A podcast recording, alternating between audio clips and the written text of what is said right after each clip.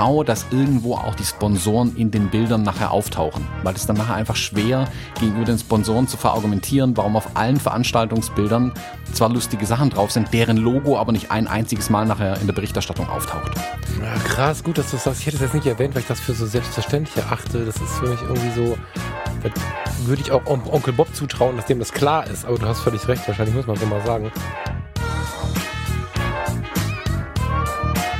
Ich habe neulich jemanden erlebt, der bei einer standesamtlichen Hochzeit rumgelaufen ist, Fotos ungefragt von den Brautpaaren gemacht hat. Der hat sich zwischen mir und das Brautpaar gestellt, fotografiert hat, denen dann eine Visitenkarte gegeben hat. Ihr könnt euch bei mir sehr gerne melden, ich verkaufe euch die Fotos. Da habe ich gedacht, jetzt wird's frech.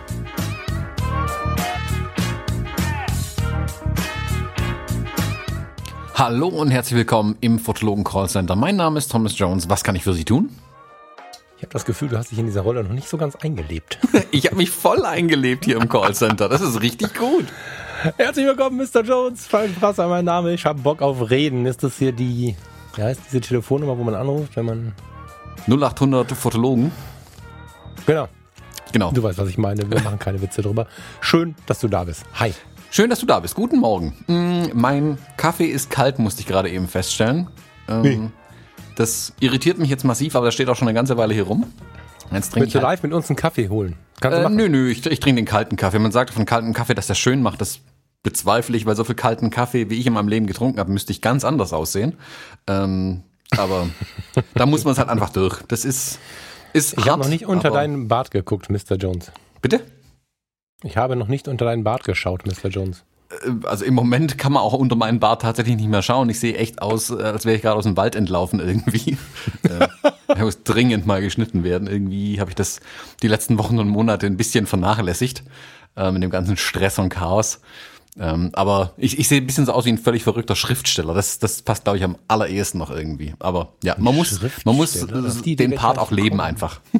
Nein, das ist kein Schriftsteller. Also erstmal äh, schneid den nie ab. Das wird mich zumindest irritieren. Ähm, nee, also das Stereotyp eines Schriftstellers ist ja mehr so Korthose, alter Volvo, Adlerschreibmaschine, Nomos-Uhr. Ein Schriftsteller? Du bist kein Schriftsteller. Du bist, ähm, du bist ein Typ auf dem Floß. du meinst so Castaway-mäßig? Nee, also du, du, du zeigst, du bist Auswanderer auf Jamaika und äh, zeigst mir als Guide äh, den, was auch immer, Fluss mit dem Floß. Ja, das bist du. Und ja. wohnst mit den, mit den Rastafaris um die Ecke irgendwo. Gefühlt sehe ich eher aus wie, keine Ahnung, Hemingway oder Bukowski, den man morgens um sechs aus einer Bar rauszerrt, äh, unter den Barhockern vor. So habe ich mich zwischendurch ja, auch manchmal auch. gefühlt. Aber, äh, passt du auch rein? Aber warum? Warum, warum, warum, warum reden wir über Äußerlichkeiten, lieber Thomas? Was passiert? Möchtest du uns etwas mitteilen, was dein Bart betrifft? Dass ich den dringend schneiden muss, aber ich glaube, das ist ähm, okay. wenig relevant tatsächlich für den Podcast im Moment. Wobei, ähm, ich habe schon mal den Kommentar bekommen, aber das ist eine ganze Weile her, glaube ich, dass jemand meinte, er hört im Podcast, wenn ich mir durch den Bart streich. Also wenn ich am Überlegen bin, du kennst es ja, nein, du kennst es nicht, dann fährt man sich so durch den Bart durch, um besser nachdenken so zu können. Und ähm, jemand hat mal geschrieben, er hört das. Ich versuche das ja zu vermeiden, das direkt am Mikrofon zu machen mittlerweile, aber. Ähm, ich glaube, er, er kann es förmlich sehen. Ich glaube, so war das gemeint. Oder? Genau, ja, genau. Kannst du vor sich sehen. Ich weiß nicht, also ich hatte mal so ein Bart schon. übrigens. Ich hatte mal so ein Bart.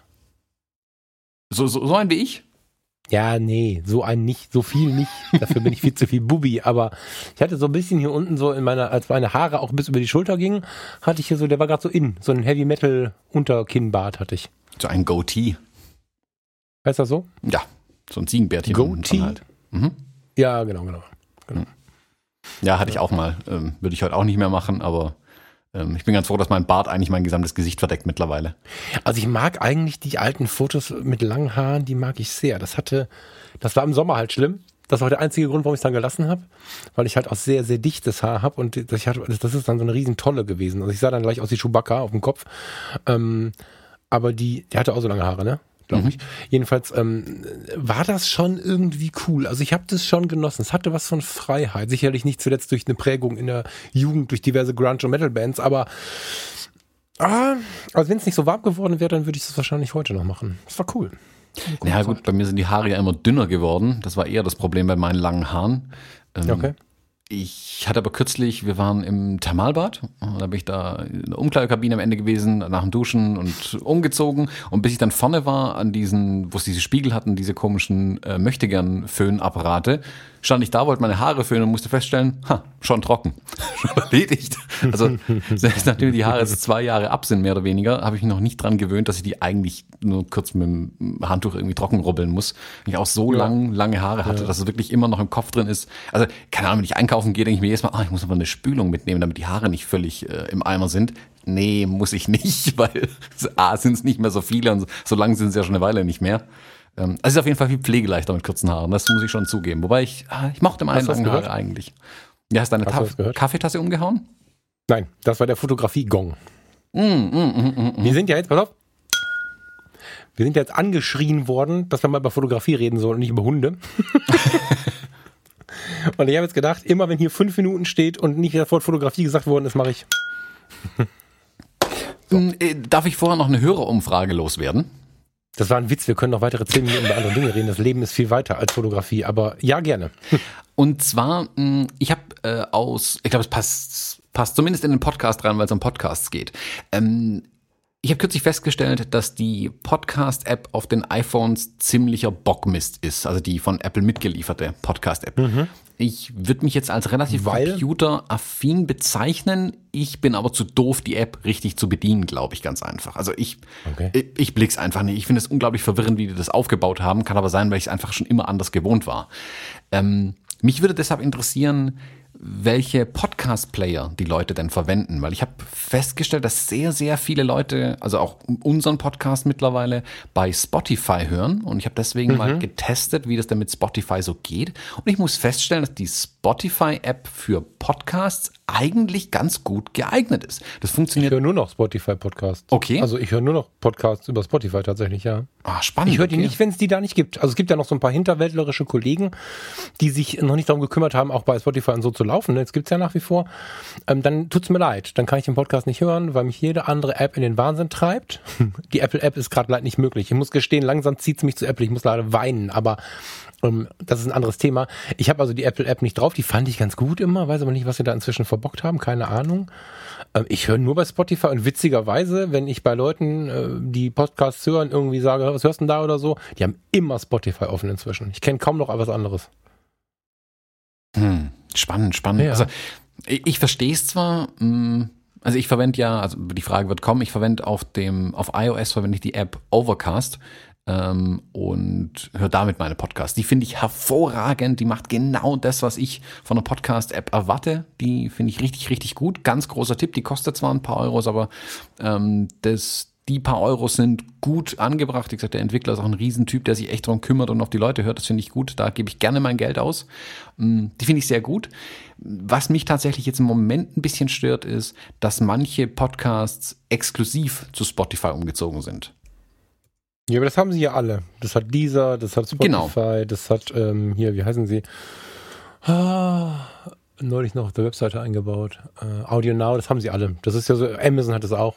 Ja, und was Also mich daran halt Das stört, hat, ist, dass, Spotify, das hat Netflix ja angefangen. Und das, seitdem ist das halt cool. ja, na gut, also im, im Streamingdienst, da war es ja schon da, genau, und jetzt machen die Podcasts das so ein bisschen nach. Mm, Genau.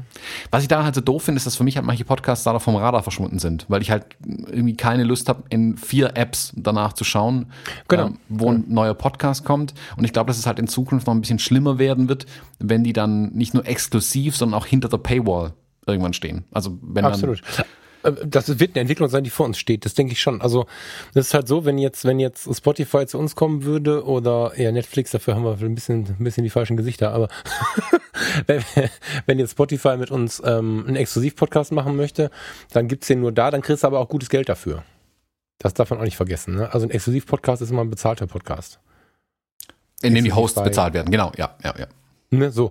Und da ist halt dann die Frage, was steht dahinter? Also wenn, ich würde es verneinen für die Fotologen, weil ich es einfach nicht eher echt und ehrlich finden würde. Wir reden hier groß von, von Authentizität und umso mehr ich, und das ist jetzt extrem liebevoll gemeint, aber umso mehr ich die medienaktiven Kollegen, die auf diesem Planeten fotografieren und sich mit der Fotografie offiziell beschäftigen, kennenlernen, muss ich sagen, Achtung, liebe Leute, liebevoll gemeint, das mit dem authentisch sein machen nicht alle. Viele spielen eine Rolle und wir machen es ja wirklich, also Thomas und Falke sind die, die jetzt hier gerade labern.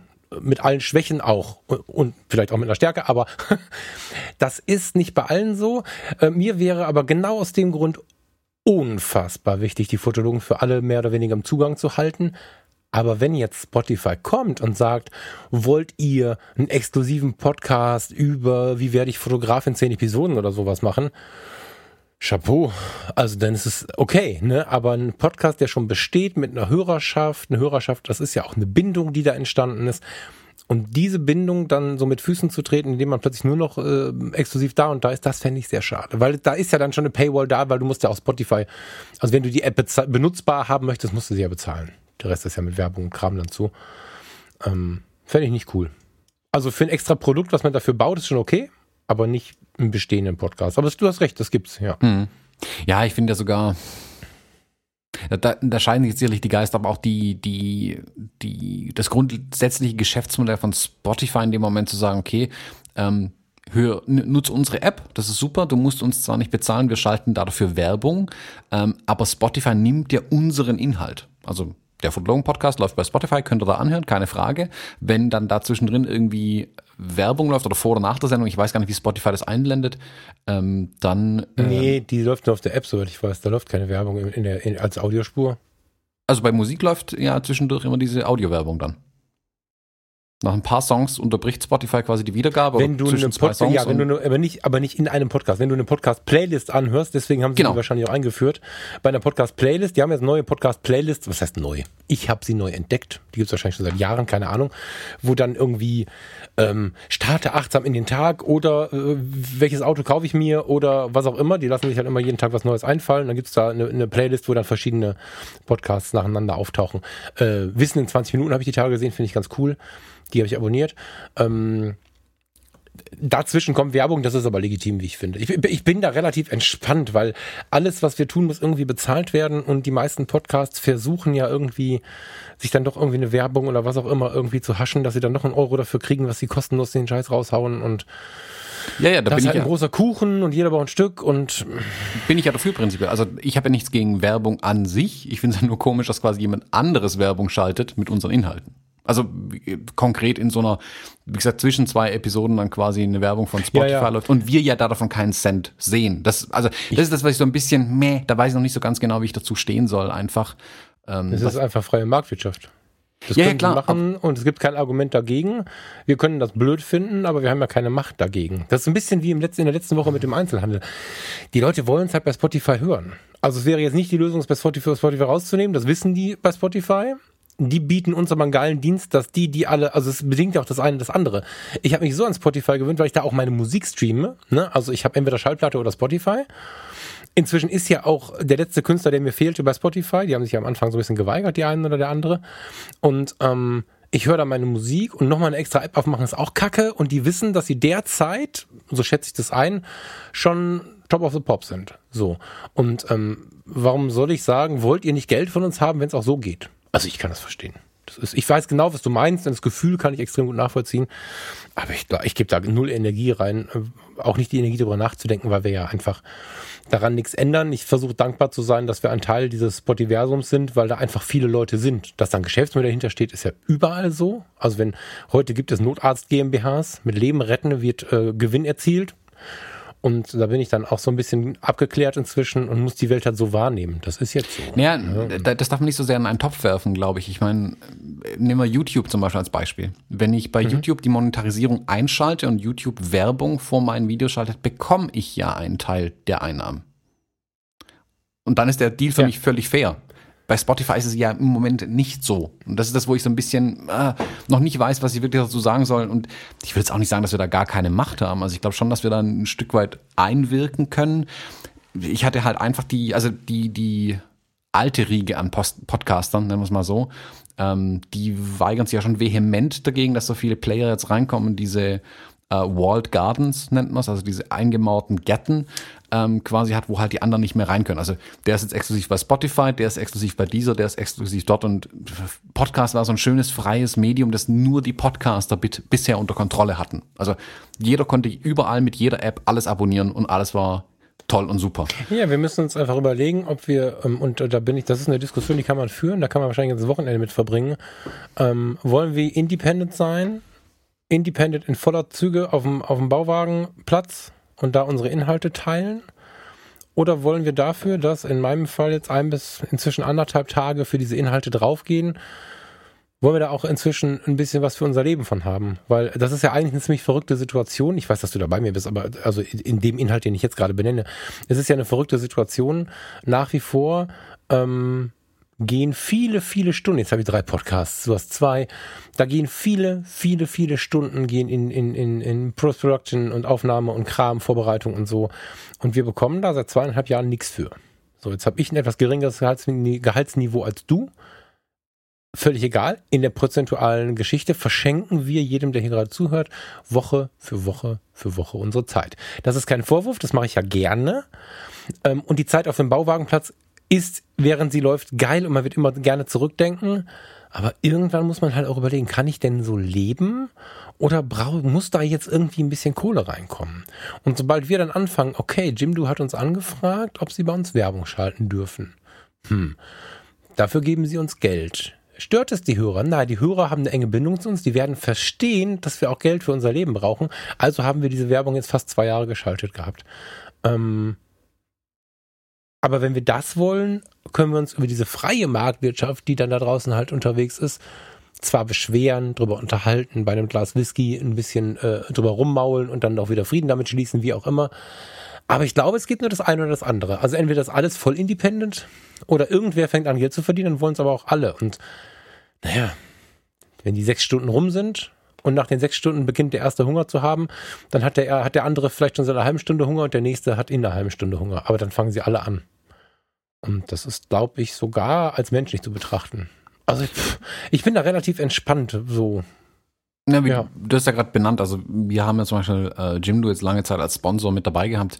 Ähm, aber das ist ja unsere Entscheidungsgewalt. Also wir haben den Deal mit denen ausgehandelt, mhm. wir haben mhm. die Einnahmen genommen. Es gab keine Mittelsmänner oder sonstiges irgendwie, die da sich Kohle eingeschoben haben. Das ist diese große Freiheit an den Podcasts, wo ähm, warum sicherlich auch viele auf die Podcasts aufgesprungen sind natürlich ähm, und auch ein riesen Vorteil gegenüber zum Beispiel YouTube, ähm, weil wenn YouTube ja beschließt, morgen meinen Kanal zuzumachen, gucke ich halt in die Röhre, weil dann bin ich runter von der Plattform und dann gibt es keine mhm. Möglichkeit mehr, realistisch gesehen, meine Videos äh, an den. Aber Podcasts waren immer schon bei Apple. Das ist das Gleiche. Nee, genau, das, die, haben, also I, äh, Apple ist ein großer Podcast-Provider, aber Apple hat nicht die Hand drauf. Das iTunes-Verzeichnis nee, mag das größte sein, genau. aber sie kontrollieren deinen Podcast nicht. Also du, du kannst ja, nach wie vor tut's ja niemand. Also du kannst ja nach wie vor deine Inhalte überall veröffentlichen.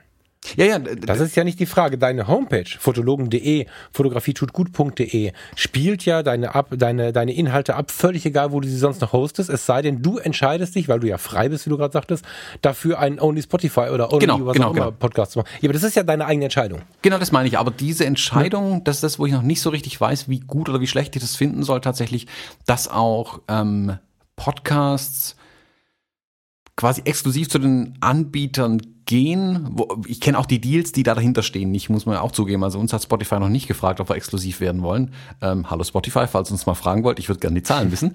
Ähm, ich finde es halt spannend, einfach mal ähm, zu hören von den Hörerinnen und Hörern da draußen, wo hört ihr eure Podcasts? Das würde mich einfach so interessieren. Das war die ja, grundsätzliche Frage. Ähm, äh, Umfrage? Ja, ne? Also ja, vielleicht im Campus, Campus falls ihr den noch nicht kennt, äh, oder sonst irgendwie äh, uns zuschießen. Ähm, würde mich tatsächlich interessieren. Ja, nee, nicht sonst irgendwie. Dann äh, lass mal Fotologen Campus, wenn noch nicht drin ist, ist eine Facebook-Gruppe und dann macht da mal so ein Umfragetool auf. Zu, zu, zur Veröffentlichung der Episode. Dann ja, genau, das, das, ich glaube, das sortiert ist, der das recht. Da können wir das vielleicht machen. Also vielleicht irgendwo aufschreiben gerade, weil sonst haben wir es beide vergessen. Aber ähm, wenn die Episode online geht, dass wir da ähm, an dem Nachmittag ähm, im Fotologen Campus so ein Ding online stellen. Wer noch nicht drin ist, kann dann gerne reinkommen und ähm, ist da natürlich herzlich willkommen. Wer jetzt kein Facebook hat, kann das natürlich gerne schreiben. Das ist nicht die Frage, aber hm. Ich verstehe, was dahinter steht. Ich verstehe die Frage. Ähm, ich, es ist natürlich so, ne, ich meine, Sascha Lobo und Co. haben da natürlich auch schon gute Vorarbeit geleistet in unserem Kopf. Ähm, was hat er neulich gesagt? Das Internet und die Menschen sind kaputt. es ist natürlich so, dass viel von diesem Independence-Kram ähm, von unserer Bauwagen äh, äh, auf dem Feld, von unserer Bauwagen, wie heißt das denn? Bauwagenstadt? Nee, Bauwagen. Whatever, ihr wisst, was ich meine. Also viel davon ähm, ist jetzt so nicht mehr da, weil auch hier reglementiert wird und so. Ja, aber so ist halt auch. Also ich bin, also ich bin niemand, jetzt nicht falsch verstehen, der, der jetzt irgendwie immer sagen möchte, wir müssen alles annehmen, was irgendwie passiert und niemals was dagegen sagen und so. Das wird mir manchmal so ausgelegt, wenn ich das sage. So ist es auf gar keinen Fall gemeint. Wir sind schon unsere Meinung sagen, politisch gerade stehen und so. Aber äh, wenn es um solche Entwicklungen geht, checke ich schon für mich, wo führt mich das hin, was bringt mir das, was bringt es anderen. Und äh, die Punkte, die führen alle zu nichts. Also es bringt anderen nichts, wenn ich jetzt hier rumheule, es bringt mir nichts, wenn ich hier rumheule. Ich kann halt nur meine Entscheidungen so treffen, dass sie vernünftig sind. Und wenn ich dann der, also ich bin nicht mit diesem einen Leben Revolucer genug zu sagen, ich verweigere mich gegen äh, Situation X, die aber 99 Leute machen, die ich auch persönlich eigentlich gut finde. Der philosophische Punkt dahinter passt mir nicht ganz, deswegen lasse ich's. Also da bin ich halt dann auch ähm, jemand, der das kühl betrachtet und mir immer die Frage stelle, wie viel Ärger ist jetzt sinnvoll? Ne? Also für, für radikale, rechtsradikale, was auch immer Äußerungen, da finde ich viele Energie, äh, also dagegen natürlich, um Gottes Willen. Ähm, aber also Menschen, nee, wir fassen es mal anders zusammen. Menschen verachten das, das kommt ja aus ganz vielen anderen Richtungen. Da finde ich viele Gegenargumente, aber bei sowas bin ich nicht independent genug. Das ist, ähm, ja, ich sehe halt Spotify ja wirklich so tief im, im Alltag der Menschen ist. Also Spotify ist ja jetzt keine, also es gibt natürlich noch den, der jetzt zuhört und sagt, was redest du da, Frasser? Aber der Großteil der Menschen hat ja inzwischen einen Spotify-Account wie, wie, wie ein YouTube-Account, wie, wie ein Fernseher. Also es ist ja wirklich so weit verbreitet. Ähm, also ich schicke den Leuten, wenn ich den Leuten bei Spotify mal ein Lied schicke, weil ich mich daran erinnere, wie wir dazu mal gefeiert haben oder so, ähm, ich mache das immer mal wieder, habe schon eine enge Verbindung zur Musik oder mal einen Podcast schicke oder so. Ich höre alle paar Monate und ich mache das viel. Alle paar Monate höre ich mal, ich habe kein Spotify und das wird weniger.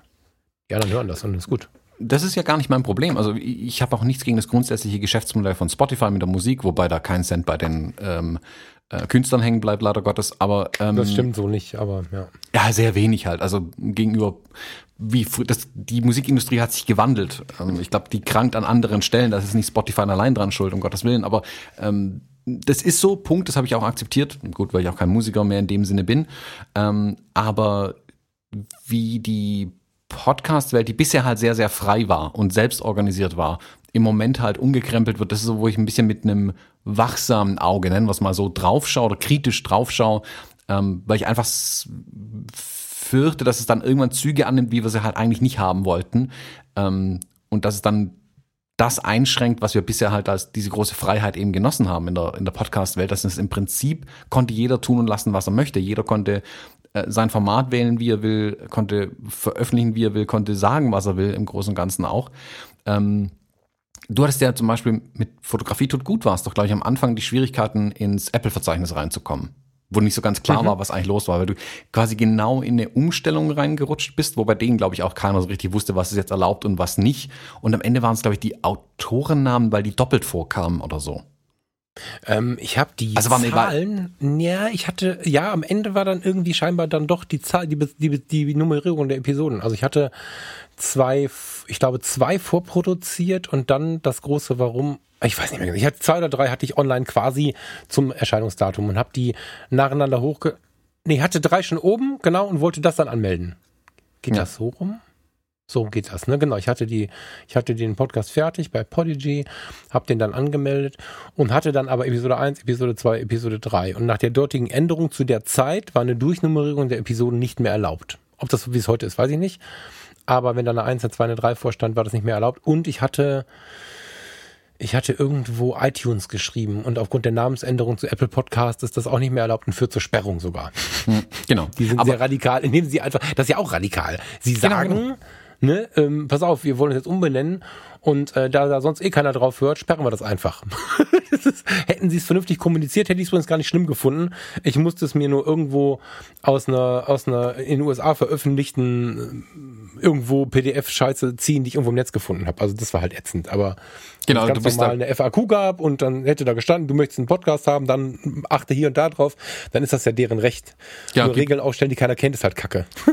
Genau, das gibt's ja aber mittlerweile. Also mittlerweile ist es ja auch sauber dokumentiert, aber du bist da genau reingerutscht, wo die Umstellung war, die zugegebenermaßen genau. schlecht kommuniziert war am Anfang. Aber das ja, ist das gute genau. Beispiel, was ich ja wirklich anführen will, dass wenn halt einer, in Anführungszeichen, die Hand drauf hat, haben halt die Podcaster in dem Moment ein Problem. Also dein Podcast ja. hätte man ja trotzdem anhören können. Man geht auf deine Homepage, man kann den Podcast Woanders, runterladen, ja, genau. man kann mit jedem beliebigen Podcast-Player diesen Podcast auch abonnieren. Nur, du wärst nicht im Apple-Verzeichnis gewesen, also im Apple Bei Spotify war er schon. Bei Spotify war er schon, siehst. ja. Und das ist mein Problem, was ich damit habe. Problem ist ein großes Wort, wo ich halt kritisch drauf schaue. Je mehr große Spieler, gegenüber denen wir wenig Handhabe haben, da hast du schon recht, da jetzt die Hand drauf haben, desto mehr sinkt unsere Freiheit quasi mit dem, was wir tun können. Das stimmt. Und das, stimmt. das ist das, wo es ja einfach auch Genau. Also ich, ich will halt keine, man nennt es im Englischen Gatekeeper, also Torwächter. Ich mag keine Gatekeeper im Internet, weil ich halt diese Meinungsfreiheit in Anführungszeichen ähm, und dass jeder im Prinzip erstmal raushauen kann, eigentlich schätze. Wie gesagt, es gibt gesetzliche Regeln, keine Frage, ähm, was die Meinungsfreiheit und was man sagen darf angeht. Das ist auch okay, darauf haben wir uns als Gesellschaft geeinigt. Was ich nicht mag, ist, wenn Unternehmen sich darauf einigen, hm. was sie jetzt haben wollen, was nicht. Deswegen finde ich es ein bisschen, hm. ich sehe es kritisch bis ich beobachte es genau. Aber mich würde interessieren, wo hört ihr oder mit welchen Apps hört ihr die Podcasts? Mhm. Wie gesagt, wir machen dazu auf jeden Fall eine, eine Umfrage aus, äh, auf im Campus. Das würde mich tatsächlich interessieren. Ja, eine Zeit lang haben die, mich auch, eine Zeit lang haben die, ich glaube, dass eine Zeit lang nicht kommunizieren und dann irgendwie ablehnen, ablehnen, ablehnen. Ich glaube schon, dass diese Gegenbewegung zu deinen Worten auch da ist und ich kann mich immer noch nicht entscheiden, wo ich das Gewicht hinlegen soll. Es gibt auch die, die sagen, lass doch nicht jeden einen Podcast starten. Das impliziert die Frage, ob man unseren Podcast mit den ersten zwei Episoden freigeschaltet hätte. Das ist mir völlig klar. Ähm, und die Frage, ob wir dann heute hier wären. Aber ich finde es schon arg anstrengend, dass es kein, also gar keine Hürden gibt. Also gar keine Hürden. Das heißt nicht, dass, dass Leute draußen bleiben müssen, aber Hürden führen ja dazu, dass Menschen sich Mühe geben müssen. Und wenn sich Menschen Mühe geben müssen, dann ähm, fallen die weg, die sich von vornherein gar keine Mühe geben wollen. Und das gibt, also ich höre jede Woche, boah, ich will auch mal einen Podcast machen, wo ich irgendwie so denke, hm, irgendwie weiß ich gar nicht, ob du überhaupt jemand bist, der irgendwie, äh, also weißt du, der, welche Skills auch immer da vielleicht fehlen. Und ähm, im Zuge oder in Verbindung mit dem viel titulierten, das kann jeder, also egal was es ist, kann jeder, was gerade so bei den Coaches unterwegs ist, führt es halt nicht selten dazu, dass irgendwie jeder zweite einen Fotografie-Podcast aufmacht und, und jeder dritte einen Coaching-Podcast und jeder vierte einen was auch immer Podcast und so. Ähm, ich weiß genau, dass ich auch von mir spreche. Ich habe drei Podcasts gerade, ne? Total klar aber dass einfach jeder einen Podcast anfangen kann und dann nach drei Episoden merkt, ich kann es nicht, ich will es nicht oder so. Ich glaube, wir sind immer noch da, dass der durchschnittliche Podcast nach sechs bis sieben Episoden eingestellt wird und dann liegt der Datenmüll aber im Netz. Und das ist schon was, was mich auch nervt, wenn ich jetzt irgendwie was in meine Podcast-App eingebe und ich gebe das Stichwort, ähm, was auch immer, ob das jetzt Fotografie, Auto kaufen oder, oder Auto kaufen, wie komme ich auf Auto kaufen? Ich gebe irgendwas ein und die ersten vier Podcasts, die ich anhöre, da denke ich, willst du mich verarschen? Also da, da, da, da so, so wenig achtsam meine ich es gerade auch, ne? Wenn ich, wenn ich auf Play drücke und dann sagt jemand, Hallo und herzlich willkommen, das ist der neue Podcast über Modelleisenbahnen. Interessieren mich nicht, deswegen nehme ich das Beispiel, um niemanden vor die Füße zu treten. Jetzt weiß ich, dass wieder irgendwer da steht und sagt, ich will. Aber mit dieser Tonation, und das merkt, das merkt jemand im Wachkoma, kann ich keinen Podcast starten. Und ähm, so. Ja, und, und, und gegen dieses Problem, das sehe ich als Problem und du als Freiheit, kann ich schon verstehen, dass es schon Überlegungen gibt, wie könnte man denn die Hürde höher ziehen. Machen wir noch ein komplizierteres Formular davor. Ähm, so, das kann ich verstehen und, und, äh, und in meinem persönlichen Erleben, nur da, nervt's mich maßlos, dass es das so viel gibt. Irgendwer macht irgendwas, hallo, äh, äh, äh kratz, kratz, kratz, irgendwie äh, Kotz, Rotz, Kau. Auch bei den, in den Charts sind genau solche Podcasts nicht falsch verstehen, ne? Wir haben in den Podcast-Charts, wo ich, Pod, wo, ich zuhöre und denke, ihr wollt mich verarschen. Ähm, und da komme ich dann ins Denken als, als Benutzer, nicht als Konkurrenzgedanke, den habe ich nicht. Ne? Ich mache mit allen zusammen alles. So, jeden, den ich irgendwie kacke finde, kann mich morgen anrufen, machen wir einen Podcast zusammen. Ich find's cool.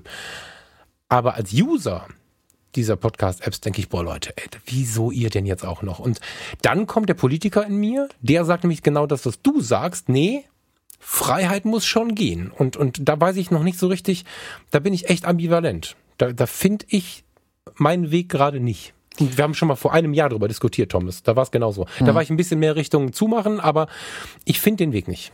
Keine Ahnung. Ja, ich vergleiche es immer damit ein bisschen, wie es mit der Musik ist. Ähm, oder wie es mit dem, du hast das Beispiel mal genannt beim Fotografieren, wo ja auch die Einstiegshürde immer geringer wird und früher konnte man sich nicht mal Farben und eine Leinwand leisten und dann war jeder Maler, der sich das leisten konnte. Heute kann sich es jeder leisten, aber man muss halt malen können. Bei der Fotografie ist es ja ganz ähnlich und ich glaube auch beim Podcasten ist es ähnlich. Ich glaube, dass die, der Markt, was es in dem Fall auch ist, für Podcast, für Fotografie, Malerei, Musik, bereinigt sich auch ein Stück weit von selbst. Das ähm, stimmt, ja. Da greifen dann schon Markt, marktdynamische Mechanismen einfach. Ähm, da finde ich dann auch so Verzeichnisse wie Spotify, wie Apple Podcasts, äh, äh, Google Podcasts, und hast du nicht gesehen, gut. Ein Verzeichnis heißt ja auch, dass es sortiert wird, dass ich meine Themen mir suchen, dass ich nicht einfach nur eine Liste mit vier Milliarden Podcasts habe, sondern ich kann zumindest mal nach Kategorien gehen ähm, und auch, wenn sie denn funktionieren, das in ganz, ganz großen Anführungszeichen, ähm, so dass ich Charts habe, wo ich sehe, aha, viele andere hören den Podcast, mal gucken, ob der mir auch taugt. Ähm, und das macht mir immer Sorgen, wenn ich auf die Gesellschaft blicke, wenn ich die Podcast-Charts sehe. Ja, das, mach mal YouTube einfach in einem anonymen Browserfenster auf, da trifft dich auch der Schlag, was scheinbar die Leute bei YouTube angucken. Ähm, ja. Ich bin prinzipiell bei dir, ich mag natürlich Qualität bei den Sachen.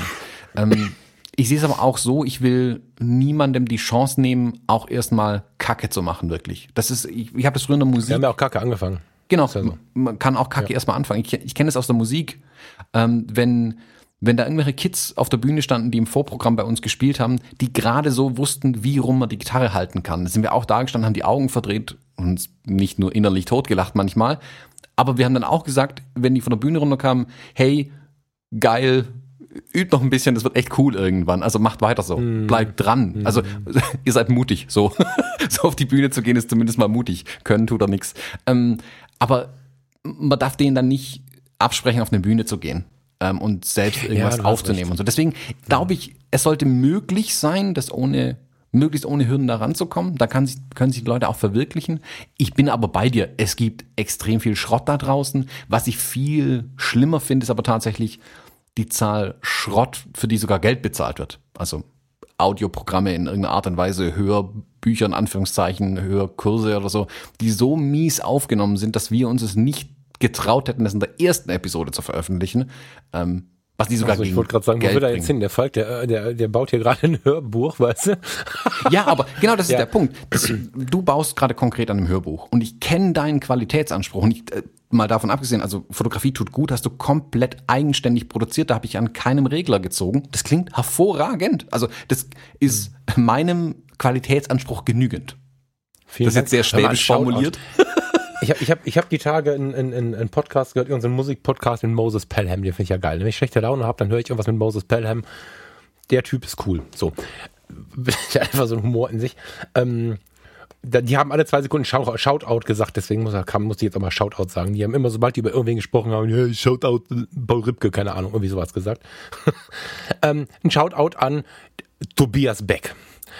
Alter, wenn den Tobias jemand kennt, der wird uns nicht zuhören, weil er sich für die Fotografie, glaube ich, nicht interessiert. Aber wenn den Tobias jemand kennt, im Zugriff hat, eine Mailadresse hat, der auch wirklich liest, was da Sache ist oder so, verdammt, erklär ihm bitte irgendjemand, wie das mit der Audioqualität funktioniert. ich kann das nicht verstehen. Tobias Becker sammelt Inhalte von, von anderen ähm, äh, Speakern, baut eigene Inhalte dazu, hatte Megakonzepte, hatte Riesenbühnenshows, hat eine Zuhörerschaft, da träumen wir, also, wir, also da träumen wir sowas von. Das ist so der, der Thomas Gottschalk der Bühne irgendwie heutzutage. Und dann höre ich mir den Podcast an und der labert in den Mac rein, ohne Zusatzmikrofon, guckt durch den Raum, ich weiß nicht, ob er Mac hat, in sein Gerät rein, guckt durch den Raum, es schallt, es scheppert, ähm, irgendwer hämmert auf dem Tisch rum. Das ist, also ich weiß auch, dass ich hier immer mal rumhuste, da gab es auch viel Kritik für meine Kaffeetasse, hört man auch, aber mit, mit dieser, also mit diesem selbst ausgesprochenen engen Bindungsgrad zu den Hörern, muss der Tobias sich verdammt nochmal um die Audioqualität kümmern. Ich komme vorbei und baue das bei dir auf. Aber irgendwer muss dem Mann mal erklären, dass, dass er, also dass er wirklich sich dabei, das ist ja nicht schwer. Der bräuchte, wenn er spontan was aufnimmt, für 49 Euro ein, ein Lavalier-Mikrofon für sein iPhone und für, was hat hier mein Set gekostet? 100, 200 äh, Euro oder so, 250, vielleicht 300. Dann ist alles perfekt. Und ich verstehe nicht, warum, du meinst ja genau die, ne? Die einfach, mhm in irgendwelche freien, random auf dem Tisch rumstehenden Geräte reinschreien und die in der zehnten Episode noch sagen, tut mir total leid, dass hier so halt, der Raum ist halt so groß. Was? So. Ja.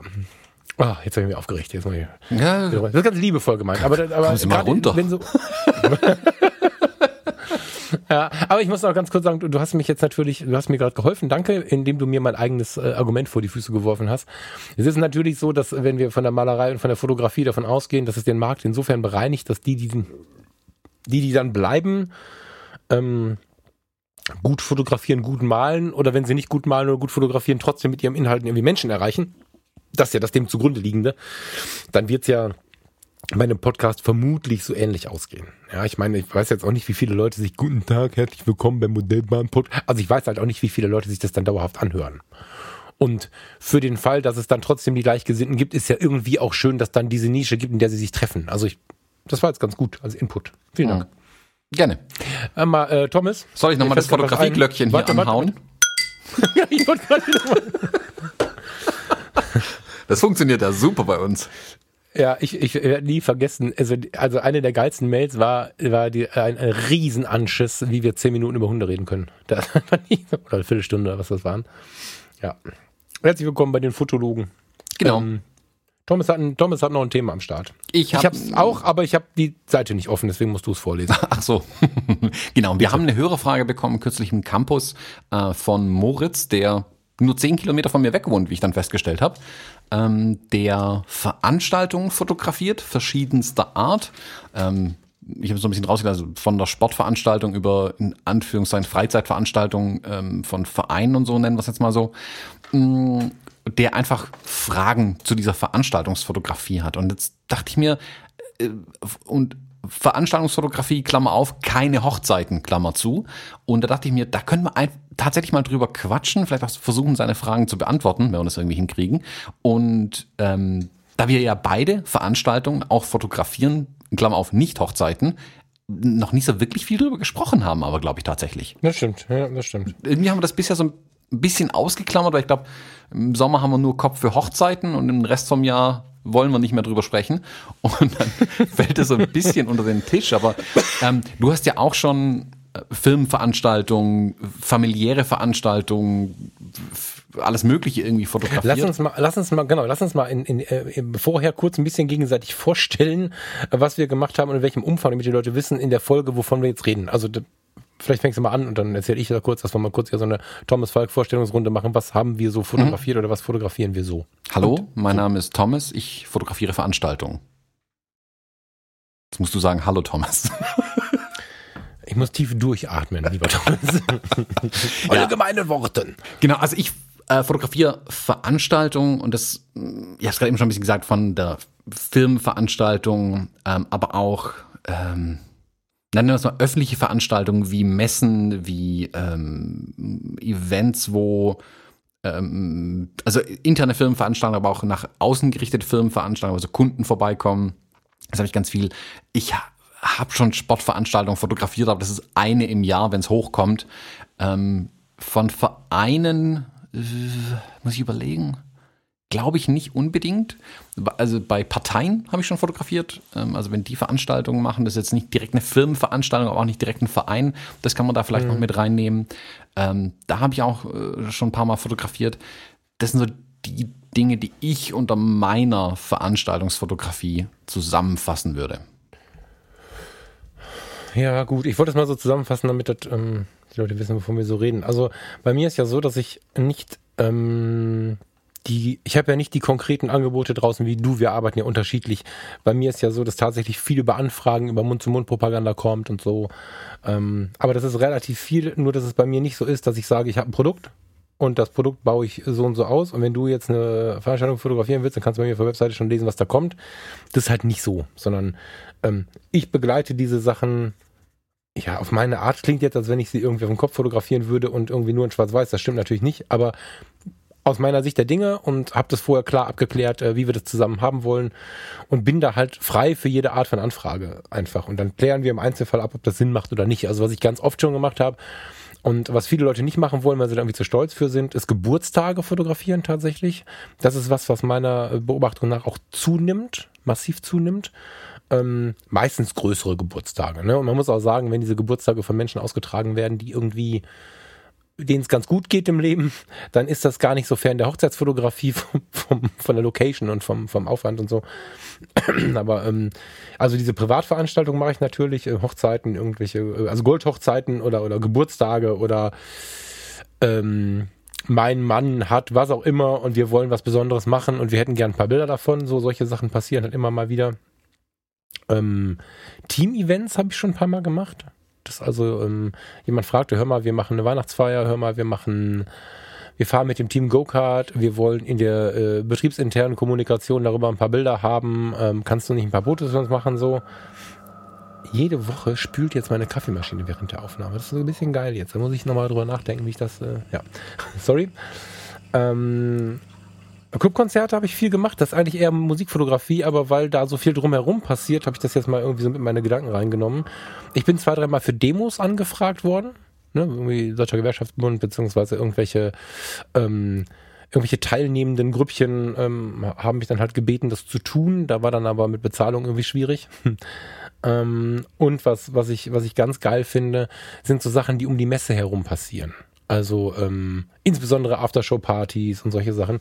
Das finde ich auch ziemlich geil. Ähm, oder, oder also entweder im Großen oder halt auch so eine kleine äh, Party, wo dann das Team nachher noch irgendwo hingeht und man nimmt quasi an diesem Abend teil, hat aber irgendwie einen 35 mm in der Tasche und baut dann nochmal ein paar ähm, Fotos dazu und hat am Ende noch einen Tag auf der Messe rum fotografiert und dann haben die auch für die Unternehmenskommunikation, für die Durchhalteblättchen und was sie alles so haben, ähm, halt Bilder.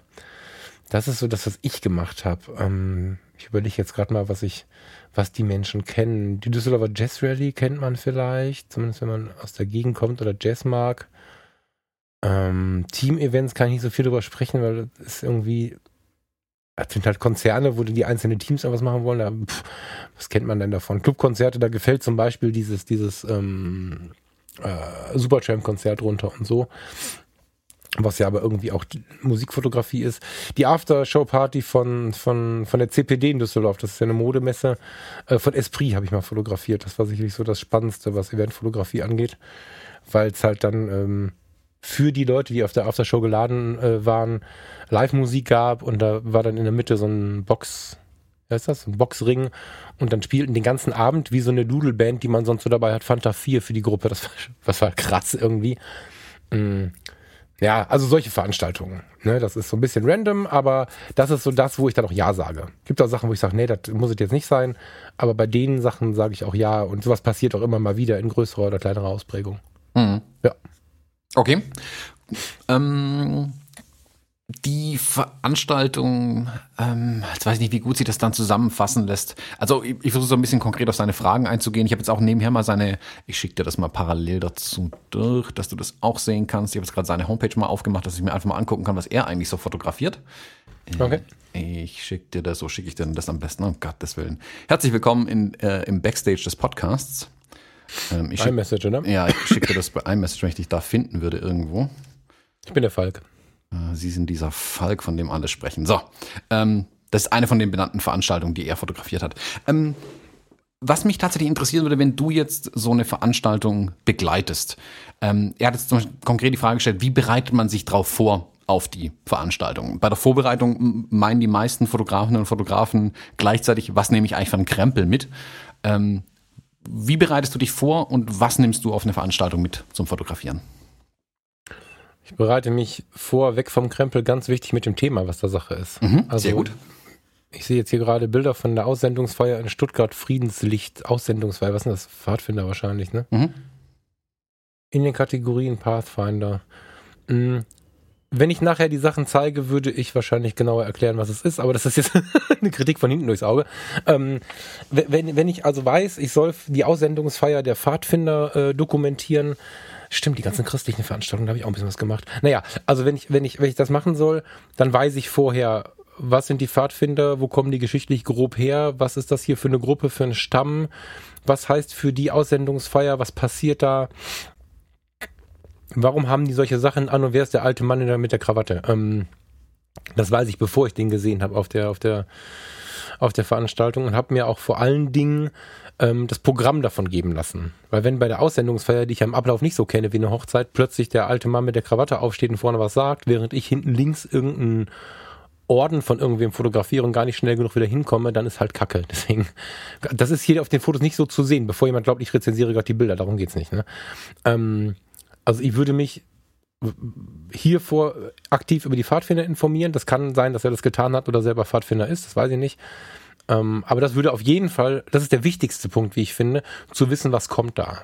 Ne? Also bei den Hochzeiten möchte ich das Paar kennen und den genauen Ablauf kennen. Bei allen anderen Veranstaltungen möchte ich in etwa wissen, was passiert.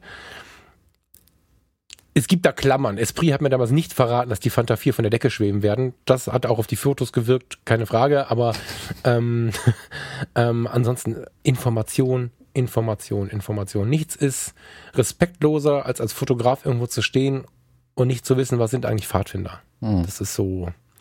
Das ist ein Stach ins Gesicht, das kann ich nicht machen. Genau. So. Äh, da will ich vielleicht noch mal eine Sache hinzufügen. Also ich gebe dir voll und ganz recht, sich möglichst gut informieren, das Programm geben lassen, wirklich auch nachfragen, nachfragen, nachfragen. Es ist ja im Interesse eurer, ich nenne es jetzt mal so, Auftraggeber, die euch da sagen, fotografier hier bitte.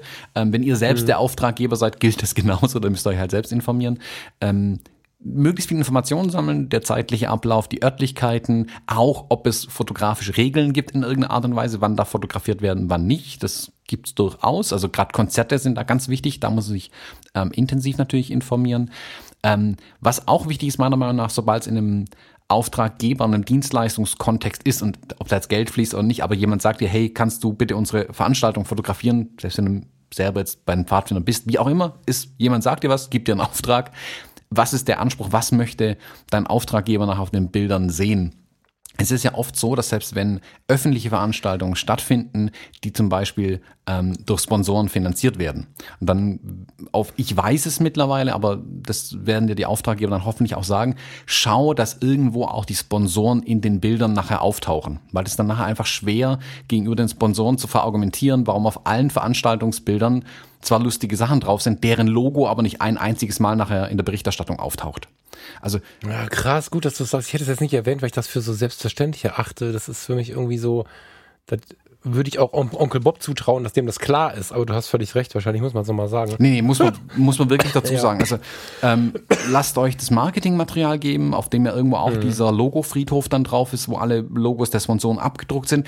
Dort seht ihr die Reihenfolge anhand der Größe der Logos meistens oder Goldsponsor, Silbersponsor, wie auch immer. Also äh, man kann einigermaßen ablesen, wer ist wichtig von denen, wer eher so Randthema. Ähm, mhm. Dass er nachher nicht nur irgendwie keine Ahnung, die Bäckerei Müllermeier, die das kleinste Logo auf dem Flyer hat, in eurer Berichterstattung drin ist, sondern eben auch, wenn es die Volksbank oder so, die sponsern ja ganz viele solche Events oder die Kreissparkasse, völlig egal, dass die auf jeden Fall in eurer Berichterstattung auch auftauchen und wirklich macht bewusst Bilder, auch wenn das Motiv jetzt nicht das Spannendste ist vielleicht, aber wo das, wo die Logos deutlich deutlich sichtbar sind, erkennbar sind. Die müssen nicht scharf abgebildet sein, also ihr müsst jetzt nicht unscharf eine Person haben und im Hintergrund, yeah, der Sponsor, das Logo, macht schon die Person scharf, aber zieht die Blende ein bisschen zu, sodass das Logo dahinter nicht nur in der Unschärfe untergeht, sondern erkennbar bleibt. Ähm, die, wer auch immer die Veranstaltung plant, küsst euch dafür die Füße, weil im nächsten Jahr kann, können die mit den Bildern neue Sponsoren anwerben. Darum geht's da dabei. Mhm. Also zum einen in der Berichterstattung, der Sponsor will sein Logo sehen und im nächsten Jahr, wenn die Veranstaltung wieder stattfindet, geht das Planungsteam her und sagt, hey, XY, wir würden dich gerne als Sponsor gewinnen, also wenn es neue Sponsoren sind und können dann sagen, guck mal, so waren die Logos im letzten Jahr platziert. Also ich gehe zum Teil sogar her, wenn ich es mit Veranstaltern, ähm, wenn ich mit Veranstaltern spreche und frage ganz konkret, soll ich die Platzierung der Sponsorenlogos abfotografieren? Das ist dann sehr unemotionale Fotografie. Da Fotografie renne ich dann einmal um den Parcours und fotografiere Bauzäune, auf denen diese Bauzaunbanner hängen. Aber da geht es mhm. mir nur darum, dass die nachher sagen können, guck mal, wir haben links von der Bühne, rechts von der Bühne und hinten im Eingangsbereich ein Bauzaun stehen, da wäre dein Logo. Der Veranstalter mhm. ist dir sehr, sehr dankbar dafür, wenn du sowas machst. Klär's vorher mit ihm, ob du es machen sollst, mach's im Zweifelsfall trotzdem und liefer es mit. Es heißt ja nicht, dass die Bauzaunbilder nachher im Internet landen, das kann man ja dazu sagen oder entsprechend in der, in der Lieferung einsortieren. Ähm, aber da hat der Veranstalter einen riesen Bonus davon. Also wie gesagt, das wissen die manchmal nicht selber, aber das so als Tipp ähm, nehmt also das lass mit. Lass uns das ein bisschen anders benennen, ähm, bevor du nicht bevor du losgehst, sondern bevor du anfängst, äh, Veranstaltungsfotografie zu machen, zuzusagen, was auch immer. Oder wenn du zugesagt hast, dann spätestens. beschäftige dich mal mit den Fragen. Also das fällt mir bei, bei Fotografen, nicht nur bei Fotografen, bei Kreativen generell auf, dass die oftmals so Sachen sagen, wie ich soll hier nur die Fotos machen und sich überhaupt nicht mit irgendwas beschäftigt haben.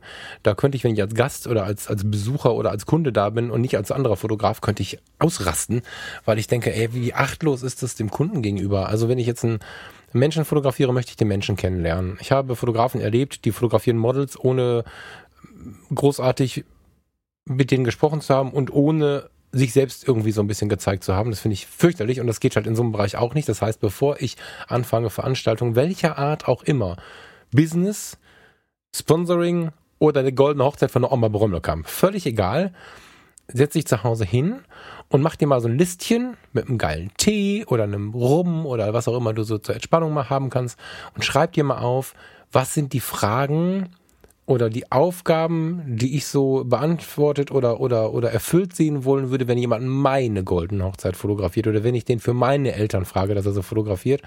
Und dann mache ich mir mal so eine Liste, was braucht man denn? Und wenn man geistig beweglich ist, also fotografiere nur Veranstaltungen, wenn du schlau bist, finde ich auch wichtig, aber sehen manche Leute anders. Also wenn du jetzt also schlau bist und möchtest Veranstaltungen fotografieren, dann gehst du hin und überlegst dir, was könnten die jetzt brauchen? Und wie einem bei einem Sponsor relativ schnell einfallen kann oder bei einer Veranstaltung, die mit Sponsoren arbeitet, relativ schnell einfallen einfallen kann, dass die irgendwie Szene sein müssen, ähm, kann man auch davon ausgehen, dass man zum Beispiel auch bei einer Familie in einem Vorgespräch, ich finde, ein Vorgespräch ist wichtig. Äh, und wenn es nur telefonisch ist oder was, kann man mal gucken. Also bei Hochzeiten will ich die Leute sehen, aber je nachdem, was das für eine Veranstaltung ist, kann man das auch anders klären. Aber kläre vorher ab, gibt es irgendwelche Sachen, gibt es irgendwelche No-Gos und so weiter und so fort. Also das Thema Vorgespräch finde ich da fast genauso wichtig wie bei den Hochzeiten. Und mhm. zu dem Vorgespräch gehört halt auch das Vorgespräch mit mir selber. Was könnten die jetzt brauchen? Damit ich nicht nachher da stehe und hab die Sparkasse nicht fotografiert oder hab äh, bei der Hochzeit vielleicht den Trauzeugen vergessen, weil ich den doof finde. Oder ständig nicht fotografiert, weil der irgendwie sich anstellt oder so. Gibt halt so Sachen, die sind existenziell wichtig und das ist schon wichtig. Hm. So. Ja, Vorbereitung sind aber auch zum Beispiel den Veranstaltungsort nach Möglichkeit zu kennen. Also wenn es jetzt, ja, keine Ahnung, zumindest jetzt, mal Internet angucken. Genau, also wenn ich jetzt nach Frankfurt fahren müsste und ich kenne den Veranstaltungsort nicht, gucke ich mir vorher Bilder an. Wenn es eine Freifläche ist, kann man bei Google Maps ganz viel finden.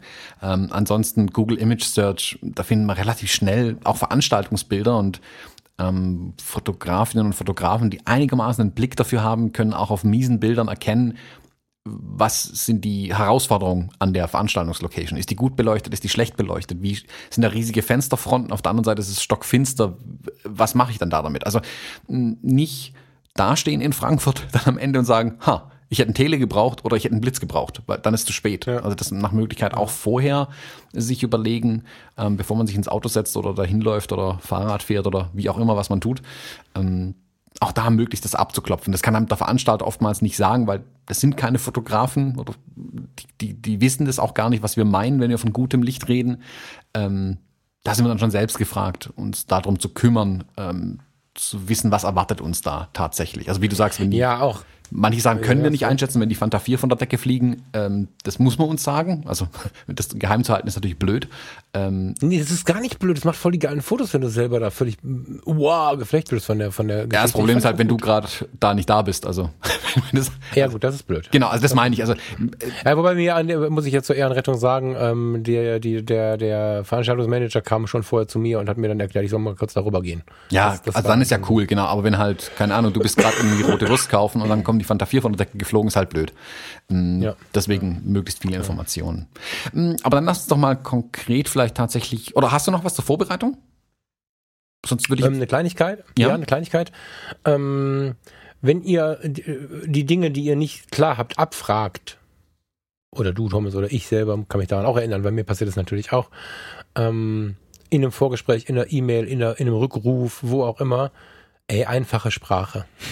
Bitte. Und eine Sprache, also ich meine damit nicht, dass du einen Behinderten dir gegenüber hast, ne, und das einen Benachteiligten, was auch immer.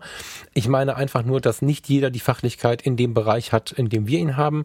Andere haben Dinge, die würden wir nicht verstehen. Aber allein schon, äh, ich breche das mal runter. Brauche ich da einen Blitz? Ist eine Frage, die musst du nicht stellen. Mhm. Die, die, die kann dir niemand beantworten, wie du gerade schon sagtest. Und mir ist oft aufgefallen, dass da sehr viel ähm, sehr kompliziert gesprochen wird und von irgendwelchen Aufbauten gesprochen wird und dann so im, im Sinne des eigenen Egos, was gerade wächst, irgendwas von irgendwelchen Sensoren und tollen Kameras und ISO-Werten erzählt wird, das interessiert das Gegenüber überhaupt nicht. Unter Umständen kommen Falschinformationen raus, ähm, weil es einfach falsch eingeschätzt wird, fehlender Fachlichkeit und so. Das ist nur in, in, in die Gefahr, oder in meiner Meinung nach birgt das nur die Gefahr, dass es mehr Probleme gibt als nötig, weil einfach ähm, eine Kommunikation stattfindet, die einfach keiner versteht. Also ich würde da tatsächlich, wie in der Medizin auch, ein richtig schlauer Arzt betritt nicht den Raum und redet mit dir, als wenn, als wenn irgendwie ein, schlauer Arzt kommt rein und, und guckt sich denjenigen an und wenn der so mittleren Intelligenzlevels ist, der Patient, dann sagt er nicht, äh, Sie haben äh, einen Hinterwandinfarkt und äh, was auch immer. Ich könnte jetzt, ich mache ich jetzt nicht. Aber der sagt, das Herz ist kaputt. so. Und mit der Information kann jeder was anfangen und dann stellt sich die Frage, wie tief will denn der Patient da rein oder wie tief kann er denn da rein? Und dann wird danach geschaut, wie viel kann ich denn machen? Und ähm, das halte ich für tatsächlich wichtig, weil dieser Fehler nicht nur bei den Fotografen, sondern in allen Fachlichkeiten ständig gemacht wird, dass das Gegenüber in eine Gesprächssituation, also in eine Gesprächsart reingebracht wird, die es einfach nicht verstehen kann. Nicht, weil sie blöd sind, weil es einfach nicht deren Thema ist. Ja, genau. Also wir kennen uns auch in genug Themen nicht aus, von daher, das muss man halt genau. beachten. Genau. Also das ist schon recht, genau, da muss man auf jeden Fall drauf achten. Ein Aber du wolltest zu den Kameras, glaube ich, ne? Ah, no, noch nicht ganz. Ich habe noch ein abschließendes okay. Thema zu der Vorbereitung tatsächlich, weil da hatte ich mich kürzlich mit äh, Andreas auch mal ausgetauscht. Äh, Andreas Heller. Ähm, hey. Es geht okay. um Hey und Shoutout. Shoutout an Andreas Heller, my man. Um AndreasHeller.de in Düsseldorf. So, jetzt. Und da ging es um. Hab ich gelernt bei, bei bei Pelham. Bei Pelham. Ja, bei ähm, Moses. Was ein wichtiger Punkt ist, ähm, bei Veranstaltungen, worauf ich meine Auftraggeber immer hinweise, ist die, ähm, jetzt mache ich das große Fass auf, die DSGVO. Und Ach du Scheiße. Genau. Ähm, hier der gleiche Hinweis, den. Alter, nee, jetzt möchte ich kurz was sagen und dann darfst du da ganz breit überreden und ich werde auch nicht. Ich habe diese Frage im Campus gelesen und das dritte Wort, was ich lese von irgendeinem, der einen Tipp geben will, das ist gut gemeint, lieber, ich habe den Namen gerade nicht am Schirm, nicht böse sein, das dritte, was ich lese, ist wieder DSGVO. Wenn ich auf eine scheiß Veranstaltung gehe, wo tausend Leute rumlaufen, fotografiere ich da und nehme diese Buchstaben nicht in den Mund und nicht in mein Gehirn. So, aber jetzt darfst du. Du kannst gerne anders machen. Bitteschön. Genau. Ähm, was ein Thema. Ey. Ja, es ist ein, es ist aber ein, ja, ja, es ist viel einfacher, als man denkt. Man muss es halt einmal sich angucken. Also deswegen nicht in den Kopf nehmen ist keine Lösung meiner Meinung nach. Ähm, hier der gleiche Disclaimer wie auch immer im Fotografie-Business-Podcast. Wir sind keine Rechtsanwälte. Wenn es um solche Dinge geht, sprechen mit eurem Rechtsanwalt. Das ist keine Rechtsberatung. Ding. Ähm, ich weise meine Veranstalter darauf hin, dass sie auch die DSGVO zu beachten haben. Das heißt, wenn Daten verarbeitet werden, sei es Tickets oder sonstiges, müssen sie das eh schon tun. Ähm, und sollten bei der Veranstaltung Bild- oder Ton- oder Videoaufnahmen gemacht werden, müssen sie das auch beachten und alle Teilnehmer der Veranstaltung darauf auch hinweisen. So, und das ist genau der Punkt. Wir als Fotografen sind in dem Moment Auftragsempfänger des Auftraggebers. Das ist jetzt sehr auf den Business-Kontext festgelegt und ich halte es mal darin, weil da wird es am meisten auch Beachtung finden, ganz einfach. Ähm, der Veranstalter beauftragt uns. Sprich, wir sind nur sein verlängerter Arm, so mein Verständnis zumindest, und er muss die Leute darauf hinweisen, nicht ich als Fotograf. Deswegen hängen bei den Veranstaltungen, bei denen ich fotografiere, ähm, hängen die Veranstalter meist einfach einen Zettel aus im Eingangsbereich, der deutlich sichtbar ist. Ähm, hier Hinweise zum Datenschutz, ähm, dann wirklich in großen Buchstaben im Rahmen der Veranstaltung werden hier Bilder gemacht oder Film, Fotoaufnahmen, sonstiges, dass jeder es auf jeden Fall mal gesehen hat. Und darunter hängt dann eine DIN A3-Seite mit Text, der gut lesbar ist. Also es ist nicht so, dass da irgendwie eine Papierrolle an Text ausgelegt wird oder so.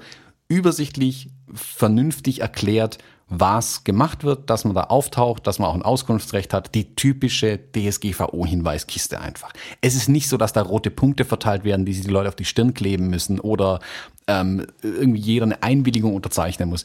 Das ist in der Realität nicht umsetzbar. Das ist klar, das ist jedem klar, ähm, aber der Veranstalter muss sich darum kümmern. Ihr solltet aber den Veranstalter darauf hinweisen, dass er sich darum kümmern muss. Ich liebe dich. Das ist ja auch gut. Ja, aber alle anderen machen immer so eine Panik damit. Genau so ist ja alles gut. Vielen Dank. Ich nehme dich jetzt ganz fest in den Arm. Alles cool. Ich finde es halt anstrengend, dass so viel Drama drum gemacht wird ähm, und den Menschen halt viel Angst gemacht wird. Aber das liegt zum Teil daran, dass man über Angst äh, Produkte verkaufen möchte, die angeblich gegen die Angst helfen der DSGVO. Das ist so ein Problem genau. gerade, finde ich. Ne? Ähm,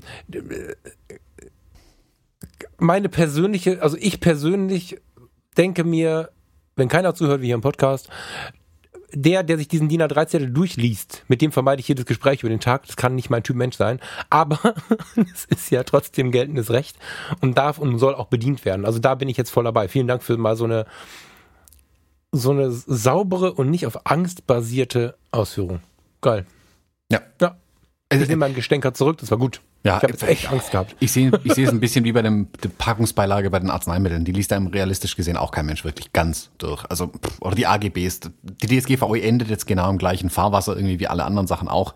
Es ist da, es verfolgt einen Zweck, gucken wir mal, wie sie sich entwickelt, aber man muss es nicht mit völliger Panik sehen. Diese Aushänge sind eigentlich die beste Möglichkeit, die ganzen Probleme da äh, zu erschlagen und dann ist es auch gut. Ein bisschen Sonderfall liegt vielleicht noch ein Stück weit vor, wenn's, äh, wenn, wenn Minderjährige dabei sind, was jetzt gerade bei Moos mit diesen Pfadfinderveranstaltungen ja durchaus sein könnte.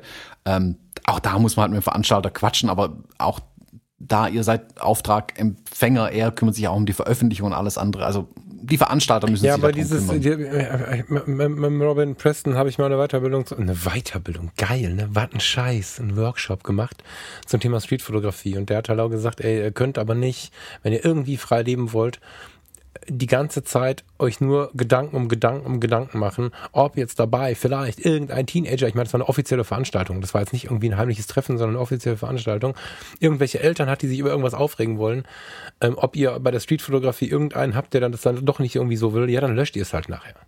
Ja, also das ist ja das nächste. Wenn du jetzt das Ding, die Bilder hast du mir gerade geschickt, die sind online von dieser Segnungsfeier. Es wird Menschen, Segnungsfeier, Moment. Aussendungsfeier. Aussendungsfeier. Ähm, ich wusste doch, mit Segnung war da nichts. Die sind jetzt öffentlich zu, äh, zu anschaubar und ich habe da, weiß ich nicht, gerade ein paar hundert Jugendliche gesehen. Natürlich könnte da jetzt jemand kommen und sagen, also das Bild möchte ich nicht im Internet haben und wenn Sie das jetzt nicht löschen, komme ich mit dem Anwalt. Das ist aber auch die Reihenfolge, die normal ist. Ja, vielleicht schreibt der Anwalt das Schreiben, dass es gelöscht werden muss, aber niemand sendet sofort die Anzeige raus, sondern das ist der erste Schritt. Und ja, dann schreibt er halt ein Schreiben. Dann hat derjenige, den es stört, dafür 85,90 Euro ausgegeben oder mehr. Und dann nimmt man das Bild halt raus.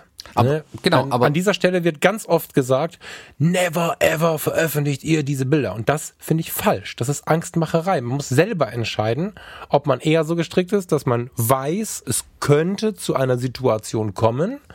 Das ist auch völlig in Ordnung. Ähm, und dann kann man selber entscheiden, ich mache das oder ich mache es halt auch nicht. Aber dieses ständige Drama, dass wir uns alle nicht mehr frei bewegen können, keine Bilder mehr hochladen dürfen, mein Gott, das ist völlig überzogen, meiner Meinung nach. Nö, mir geht's dann wirklich nur um, um die, die geltenden Rechte, auf die ja jeder Mensch auch seinen Anspruch dann erheben darf. Ja, ja. Und Die kann man ja es, erfüllen. Genau, und Ja. deswegen sage ich ja, es gilt eben diese Aushänge zu beachten und dann ist alles Mhm. cool, weil kein Anwalt der Welt ähm, wird dir einen bösen Brief schreiben, wenn er sieht, da war ein Aushang. Dann, ist er sofort Ja, ich weiß Also, bei der Veröffentlichung. Also das Auch da, Auf, das- Aushang auch, wenn das auch immer mit draufsteht, ist ja alles Muss. gut. Da war ich jetzt Muss, muss, muss. Nicht, da- dann ist dann ist ja sowieso alles gut. Genau. Okay, also deswegen das- auch da wälzt es möglichst auf den Veranstalter ab.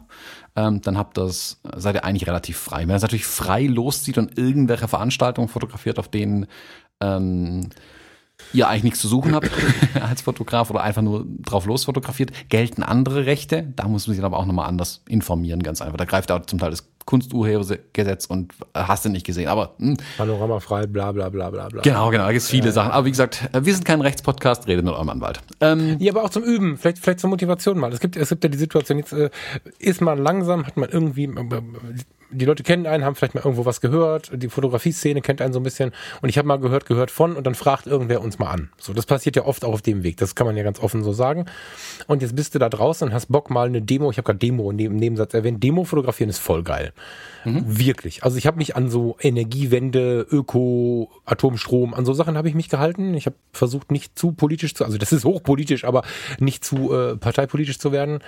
Ähm, und ähm, das war eine groß, großartige Zeit immer mal wieder. Da sind, äh, also die, und die erste muss ich fairerweise sagen, äh, da hat mich kein Mensch gefragt. Ich die Kamera genommen, wusste, dass die ist. Da kann man nachlesen, wo gibt's Demos und so gibt's auch. Familie Google weiß das alles. Bin ich nach Düsseldorf gefahren, habe mich da hin, hingestellt und habe diese Demo fotografiert. Da sind Polizisten drauf, die gucken mich teilweise an, da sind Menschen drauf, da ist also all das, was immer so als, als unmöglich verschrien ist, irgendwie zu sehen. Und für die Übung war das mega. Und ich habe lange Jahre auch einzelne Bilder davon auf der Homepage gehabt, da hat halt kein Mensch nachgefragt, ja. Und ähm, wenn denn dann da ein Polizist irgendwo mal fotografiert ist, wenn er am Rand rumsteht und da sind 40 andere Leute drauf, dann ist es egal. Und wenn es es nicht egal wäre, kriegt man einen Brief, dass man es löschen soll. Da wirst du ja nicht direkt irgendwie angezeigt und ins Gefängnis gebracht, sondern da kann dann irgendeiner darauf hinweisen, dass im Sinne der Persönlichkeitsrechte dieses Foto nicht im Internet sehen möchte, dann löscht du das Foto und ist gut. Also man kann durchaus, da werbe ich sogar für, auch ungefragt solche Veranstaltungen besuchen. Was ich kürzlich gesehen habe, was gar nicht geht, ist im privaten Rahmen. Ich habe neulich jemanden erlebt, der bei einer standesamtlichen Hochzeit rumgelaufen ist, Fotos ungefragt von den Brautpaaren gemacht hat, der hat sich zwischen mir und das Brautpaar gestellt, fotografiert hat, denen dann eine Visitenkarte gegeben hat, ihr könnt euch bei mir sehr gerne melden, ich verkaufe euch die Fotos. Da habe ich gedacht, jetzt wird's frech. Also das ist, also das habe ich ja gar nicht erzählt. Da, da habe ich echt gedacht, jetzt hört's auf. Das geht natürlich nicht, aber eine öffentliche Veranstaltung wie eine Demo geht halt hin und fotografiert das mal. ist cool.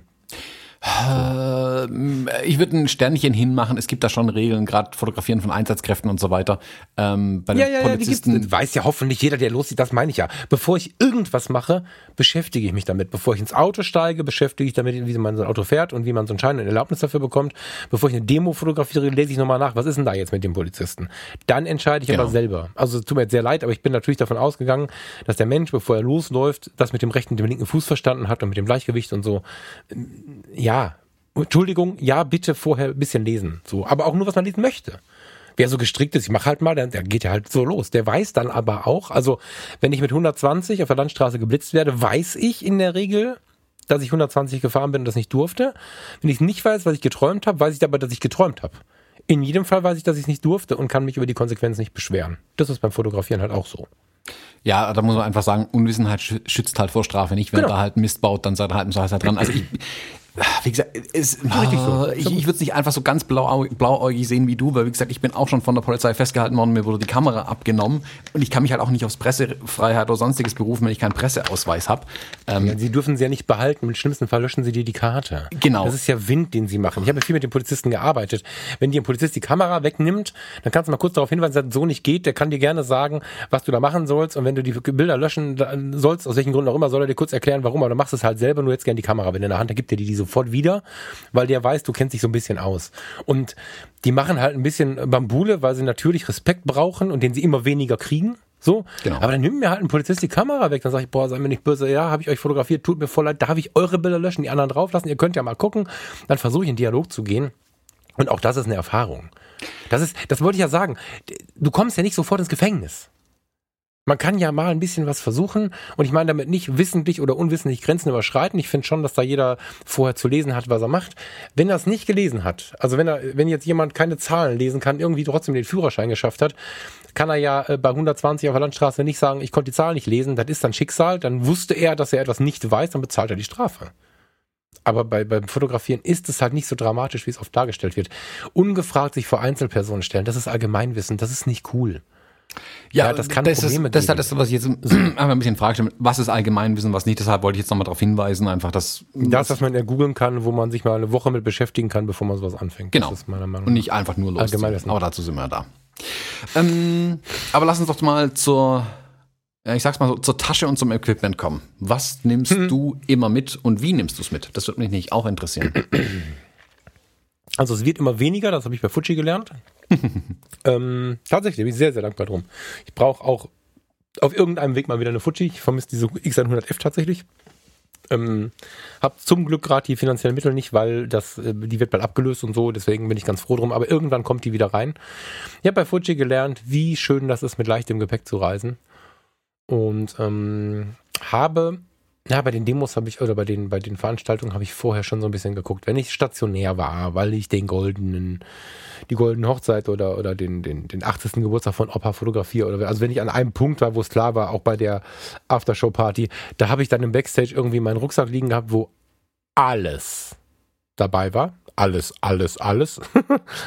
wenn ich auf eine Demo gehe, äh, wenn ich, wenn ich, also da, wo ich nicht alles im Zugriff habe und wo ich mich frei bewegen möchte, versuche ich höchstens zwei Objektive mitzunehmen. Vielleicht mal drei und versuche die auch relativ klein zu halten. Ne, also ich habe für die R ganz bewusst das ähm, 35 1.8 gekauft. Das ist äh, für die R gerechnet. Das ist sehr klein und dann ist die R in etwa so im, im XH1-Style. Leicht, klein, so. Ähm, selbst wenn ich mir das Sigma äh, 3514 nochmal dazu kaufen sollte, weil ich von diesem Objektiv einfach so begeistert bin, das ist nochmal eine ganz andere Hausnummer, ähm, würde ich das Kleine behalten, weil ich es wichtig finde, nicht so aufzufallen und nicht so viel rumzuschleppen zu haben. So. Und ähm, aktuell würde ich sagen, in meinem jetzigen Portfolio 35, vielleicht 50 und äh, 135. Also ich habe immer einen leichten Weitwinkel mitgehabt und ein leichtes Tele. Ähm, und manchmal das 50er dazwischen. Das ist so das, was ich, was ich nutze. Ich habe den Blitz immer in der Tasche. Ich glaube, einmal benutzt in all den Jahren. Weil es dann wirklich nicht ging. Aber ja. Mhm. Das ist eigentlich alles so. Also ich bin tatsächlich sehr, sehr, sehr zurückhaltend. Ich habe ich hab ähm, immer so ein kleines, wie, wie heißen diese Dinge? Waschlappen heißen die. Also so einen kleinen Waschlappen packe ich mir ein, einen sauberen. Wenn ich mal irgendwen habe, der dann doch ein Porträt haben möchte und der verschützt die Hölle oder so, dass ich sowas hinhalten kann. Ich habe immer ein paar Feuchttücher dabei äh, und so Mini-Deo, falls ich mich irgendwie unwohl fühle. Ähm, ich habe Ersatzakkus bei, so wie ich sie vielleicht brauche für den Tag. Ich habe genug Speicherplatz dabei. Ähm,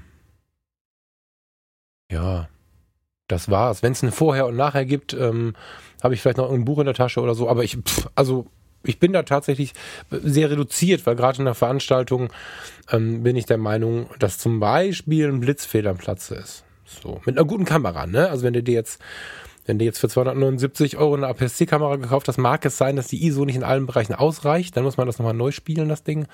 Aber wenn die Kamera das kann, Blitz als Gestaltung bei Porträts alles gut. In der Veranstaltung ständig reinblitzen, finde ich eher schwach. So.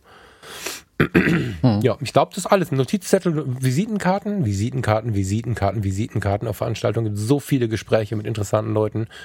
Auf jeden Fall Visitenkarten mitnehmen. Hm. Kleingeld und Kreditkarte, ne? Das, das sind so Sachen, die kann man wirklich vergessen und verchecken einfach. Ne? Dann verdurstest du gerade und hast nur die Kreditkarte in der Tasche oder nur das Kleingeld in der Tasche und dann läuft's halt nicht. Das ist halt Kacke. Also über die Versorgung kurz nachdenken, wie werde ich versorgt. Nicht, dass du in der sechsten Stunde immer fotografierst und hast nichts zu trinken, nichts zu essen und gar nichts. Gerade bei so einer Demo, die rennt quer durch die Stadt und so, wo kriegst du dann was zu trinken her? Also kleine Flasche Wasser vielleicht noch. Und dann fällt mir auch schon nichts mehr ein. Hm. Naja. Kopfhörer für eine Sprachnachricht an Thomas Jones. ganz wichtig. Ähm, ja.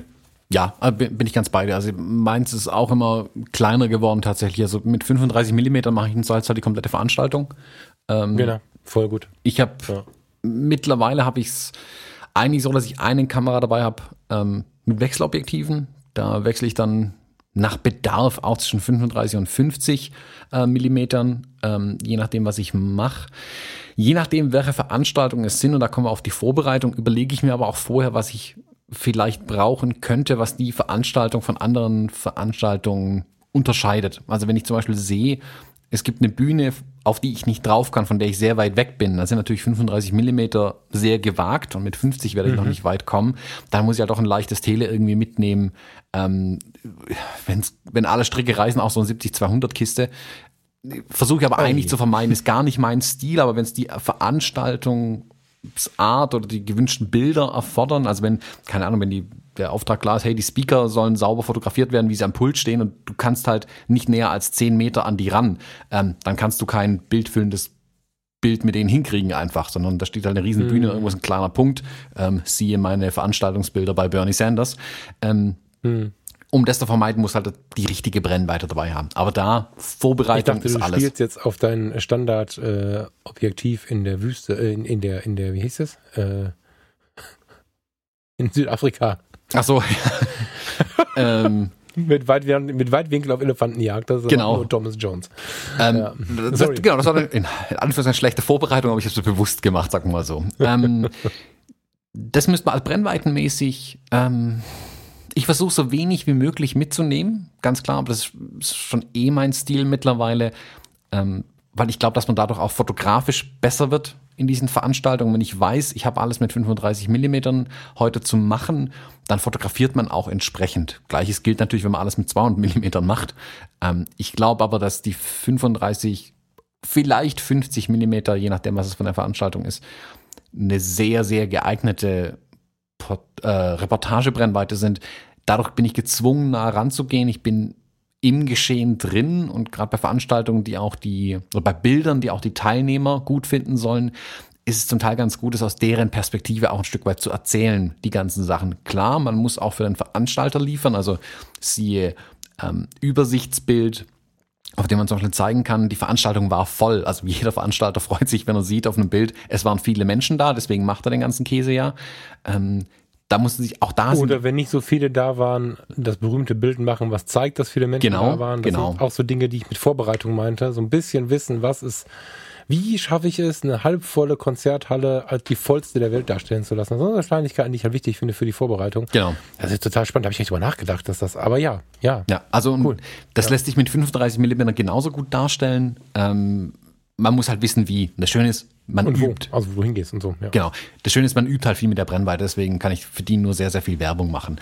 Ähm, ansonsten in meiner Tasche, du hast schon viele Sachen gerade genannt. Blitz ist immer mit dabei. Ähm, ich nehme es als Beispiel zum Beispiel eine Veranstaltung, wo, auf die, wo ich den Blitz, auf, wo, auf der ich auf den Blitz angewiesen war. Das war eine Veranstaltung, bei der jemand äh, einen Vortrag gehalten hat und ähm, die vom Aufbau war so, die Menschen saßen in einem Raum der äh, Redner stand vorne an einem hm, Pult hat er nicht wirklich gehabt, da stand halt ein Tischchen, wo er stand und hinter ihm war die Fensterfront. Sprich, von außen kam brutal viel Licht rein ähm, und man hat eigentlich nur Silhouetten gesehen. Wenn man so mhm. fotografiert hätte, dass ich ein Gesicht vom Redner gerne gehabt hätte, ging halt nicht. Oder es war halt hoffnungslos ausgebrannt hinten und sah halt auch kacke aus. Ähm, mhm. Da habe ich es mit einem Blitz dann einfach lösen müssen. Da dann aber auch dein Hinweis, ganz richtig, das muss sitzen dreimal Blitzen pro Stunde Veranstaltung äh, oder pro Stunde Vortrag ist Maximum. Also geht den Leuten nicht auf die Nerven da damit. Ähm, weder der Redner noch die Teilnehmer ähm, haben da wirklich viel Bock drauf, dass es die ganze Zeit blitzt. Das muss funktionieren. Also da muss man wissen, was man tut. Das kann man vorher wunderbar üben. Also schnappt euch jemanden, stellt den vor eine helle Fensterfläche, wo das Licht reinkommt und jetzt guckt mal, wie er ein gutes Bild hinbekommt. Äh, das ist nicht ganz einfach, keine Sorge. Es ist aber auch lösbar. Ähm, aber es sollte vorher mal geübt sein und dann geht es eigentlich auch ganz wunderbar. Deswegen, dabei habe ich ihn immer, ähm, wenn ich weiß, wie die Veranstaltung aussehen, ich weiß schon, welche äh, Herausforderungen da auf mich zukommen, habe ich es auch schon so gehabt, dass ich den Blitz fest aufgebaut hatte. Also dass ich eine, bei einer Veranstaltung habe ich einfach vor der Bühne meinen Blitz positioniert, so dass er quasi nur das Rednerpult trifft. Also mit, man kann ja die ah, den Zoom, äh, die Brennweite, sage ich mal, auf dem Blitz auch einstellen, also den, den Kegel kleiner machen. Ähm, da blitzt man auch nicht alles in Grund und Boden, da kann man auch aus relativ guten Entfernungen tatsächlich anblitzen ähm, und habe es dann über Funk angesteuert. Sprich, ich konnte mit 35 Millimetern irgendwo im Raum stehen und hat trotzdem den Redner hell gehabt, ähm, obwohl er eigentlich im Dunkeln stand, mehr oder weniger. Dann habe ich zumindest ein mhm. brauchbares Bild. Also übt es vorher, aber das ist ein, auf jeden Fall gut, einen Blitz dabei zu haben. Für alle Fälle. Mhm. Ansonsten, wie du sagst, Kleingeld dabei haben, Visitenkarten dabei haben, Notizblock dabei haben, ganz wichtig, sich Dinge aufschreiben. Ähm, ich, mache ich viel, mir da Notizen machen zu irgendwas. Ähm, oder wenn man mit jemandem spricht, sei es mit den Veranstaltern, dass man sich einfach kurz irgendwas notieren kann, finde ich super wichtig. Ich habe eigentlich immer eine Flasche Wasser dabei. Ähm, einfach damit ich was trinken kann, wenn ich Durst habe und ich dann irgendwo hinrennen muss, in der Schlange stehen und dann die Hälfte der Veranstaltung verpasse. Ähm, hm normalerweise, wenn ihr auf die Veranstaltung geht, wo Getränke verkauft werden, werdet oft angesprochen, hey, Wasserflasche bitte daheim lassen, hier gibt's Getränke. Sage ich, nee, ich bin der Fotograf, lass mich in Ruhe. Ähm, dann ist es normalerweise auch relativ schnell erledigt, das Thema. Ähm, Ansonsten. Ja, Achtung, wertschätzend, nicht, dass es einer nachmacht. ja, sehr wertschätzend natürlich formulieren das Ganze. Und wenn der Fotograf, lass mich in Ruhe, das haben die Fotologen gesagt. Genau.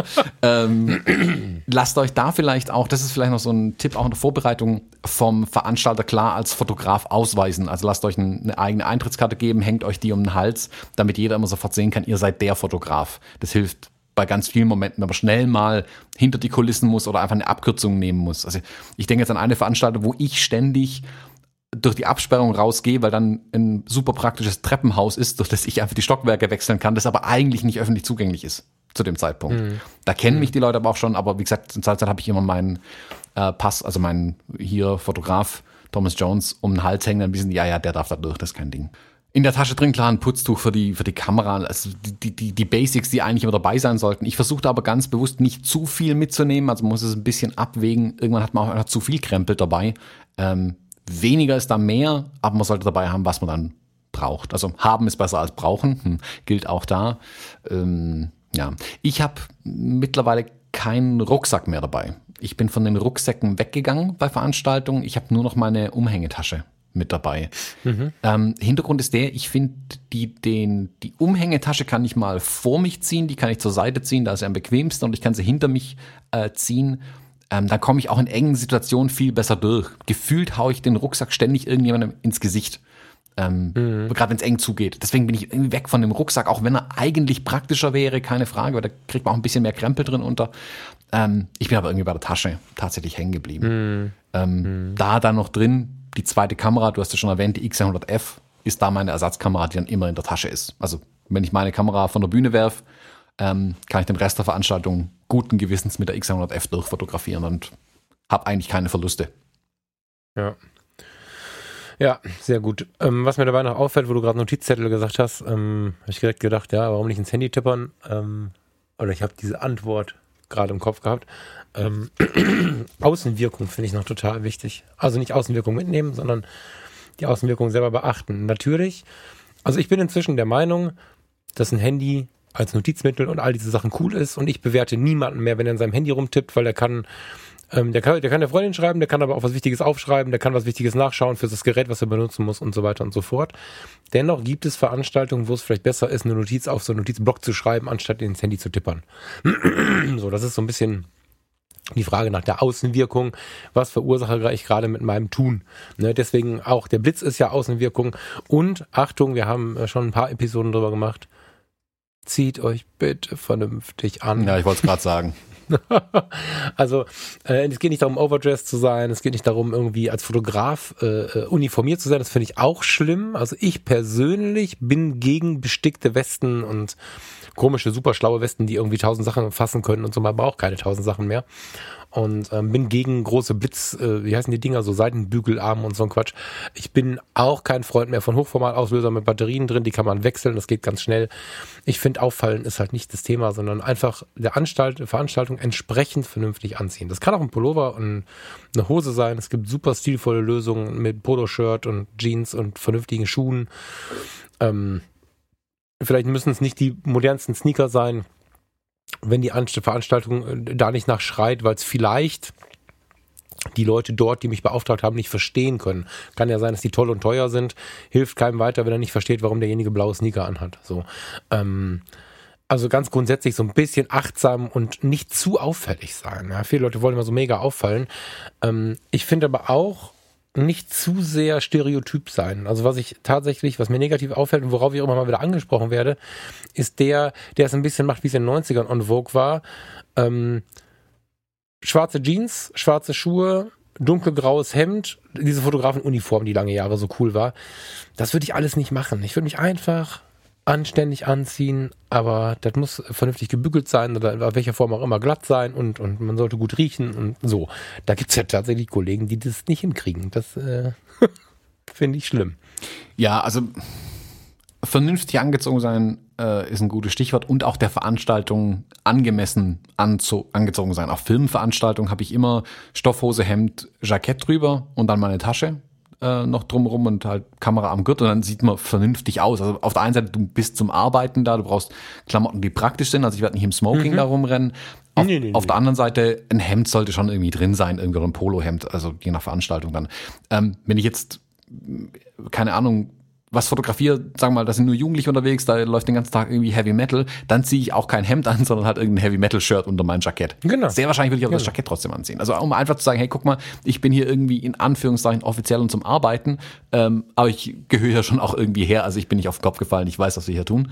Ähm, angemessen, ich würd, aber halt ja, genau. vernünftig so. Ich, ich würde sogar noch lockerer werden und sagen, denkt halt einfach mal drüber nach, weil da ist ja auch jeder anders. Also ich kann mich erinnern, ich habe dich kennengelernt, da hast du mir ein Foto gezeigt, wie du mit irgendwelchen Knieschonern eine Hochzeit fotografiert hast, weil du so oft knien musstest, mhm. die über der, über der Anzughose geschnallt waren. Thomas, damit gehe ich nicht d'accord, das weißt du auch, wenn ich mich herrlich amüsiert habe darüber. Aber ähm, genau das möchte ich gerade erlauben sich selbst angepasst äh, darum laufen. Das heißt nicht, ich wasche mich sonst auch nicht, sondern das heißt, ich soll, ich will einfach nur dafür plädieren, drüber nachzudenken. Hm. Dass das dann am Ende jeder dann doch wieder anders macht. Es gibt Veranstaltungen, da ziehe ich dann doch äh, die Sneaker und die Jeans und ein cooles T-Shirt einfach nur an, wo irgendein Spruch drauf ist, also nicht so ein, ein schönes T-Shirt. Das geht bei manchen Veranstaltungen, aber vorher prüfen ist ganz gut. Ja. Genau. Und vor allen Dingen, wenn man so, so Drucke trägt, das ist ganz geil, ist völlig off-topic, hat nichts mit Fotografie zu tun. Ich empfehle allen Menschen in meinem Umfeld regelmäßig mal zu lesen, was auf meinen Drucken steht. Es gibt so viele Leute, die tragen irgendwas und wissen gar nicht, was da drauf steht. Ich habe neulich, eine Freundin von mir ist äh, Veganerin, fast schon so anstrengend, so willst du nicht auch mal und so. Die, die, also ich meine, ich bin ja auch zuge, wie sagt man? Ich bin dem ja auch zugetragen. Wie heißt das denn? Also ich finde das nicht schlimm, so. Aber sie macht da ständig hart Werbung für und hat dann ein T-Shirt an von irgendeiner Metzgerei in San Francisco und hat es gar nicht gemerkt. Das ja, das ist ja, schräg. Weil Esprit oder, oder bei, bei, bei, bei äh, wie heißen sie, Tom Taylor und wie sie nicht alle heißen, war halt gerade Sale auf der Webseite oder auch im Lagerverkauf. Dann nehme ich mir da zehn T-Shirts mit, die sehen irgendwie cool aus und kein Mensch weiß, was auf seinen T-Shirts draufsteht. Das ist völlig verrückt. Also da vielleicht auch mal drauf gucken. Ich habe im Flüchtlingsheim als ich da gearbeitet habe ähm, in, in der Flüchtlingsbetreuung vor einigen Jahren, kam irgendwann mal in Sri Lanka zu mir und hat mich völlig geschockt angesprochen. Hör mal, warum trägst du das? Und in meiner Bewertung hatte ich einfach ein cooles Batik-T-Shirt von so einem Flohmarktstand mit, wo es ganz viele Batik-T-Shirts gab. Das war irgendein Logo von den Rebellen, vor denen die geflohen sind. Und ich renne damit durch Durchsehensheim. Weißt du, so. Ich hatte keine Ahnung, was ich da trage. Also, ja, so. ja, das sollte man schon gucken. ähm, ja, genau. Da mein Tipp, unbedruckt. Also es gibt wunderbare äh, Shops, wo man ja, unbedruckte ja, ja, Sachen herbekommt. Wie gesagt, deswegen habe ich 30 schwarze T-Shirts im Schrank liegen, so. ähm, um genau solche Probleme auch zu umgehen. ähm, ja, Klamotten angemessen. Also auch da ein bisschen drüber nachdenken. Angemessen kleiden ist ganz gut. Vielleicht, wie du sagst, nicht zu auffällig. Also ich würde nicht die buntesten Klamotten ähm, einfach anziehen, sonst fällt man halt auf wie ein bunter Hund und jeder achtet auf euch und nicht mehr auf das eigentliche Programm. Also gerade wenn man im, im, im Bühnenkontext oder wenn jemand irgendwo spricht, unterwegs ist, solltet ihr jetzt nicht irgendwie knallorangene Klamotten anhaben, wenn ihr vor der Bühne rumlauft, weil sonst äh, zerrt euch sehr wahrscheinlich auch der Veranstalter irgendwann raus. Ähm, da lieber ein bisschen gedecktere Farben, dunklere Sachen. Ähm, aber wie gesagt, es muss, muss auch keine komplett grauen Mäuse sein. Also da, da gibt es einen Mittelweg und den muss man ähm, finden oder kann man auch finden. Ja. So, jetzt. Ja, ich finde. Ich finde, das Thema Post-Production ist irgendwie wie immer in der Fotografie. Das muss irgendwie jeder für sich genau. selber den Weg finden. Ne, da würde ich gar nicht so tief drauf eingehen. Ich würde, also wenn du das möchtest, kannst du es gleich tun. Ich persönlich würde jetzt da, hätte ich jetzt nicht so, ich mache Lightroom halt auf und bediene das, wie ich es immer bediene.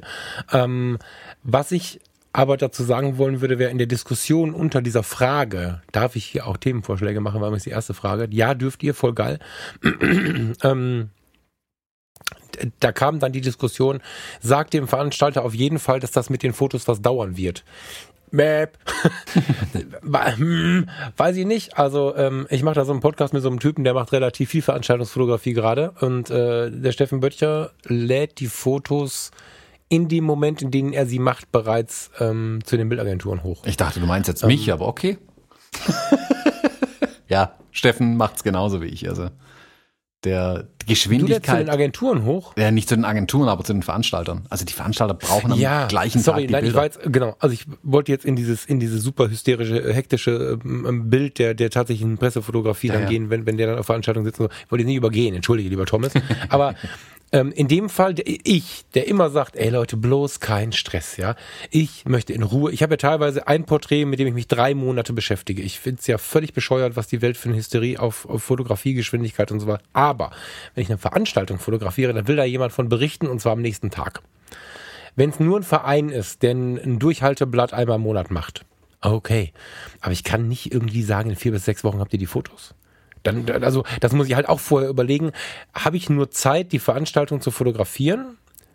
Oder habe ich auch die Zeit, wenn ich die Veranstaltung, sagen wir mal, samstags fotografiert habe, die am Sonntag fertig zu machen? Ja, sehr gut. Dann muss Punkt. ich trotzdem vorher abge trotzdem abgeklärt haben, ob der Sonntag auch ausreicht. Und wenn der ausreicht, ist ja alles gut.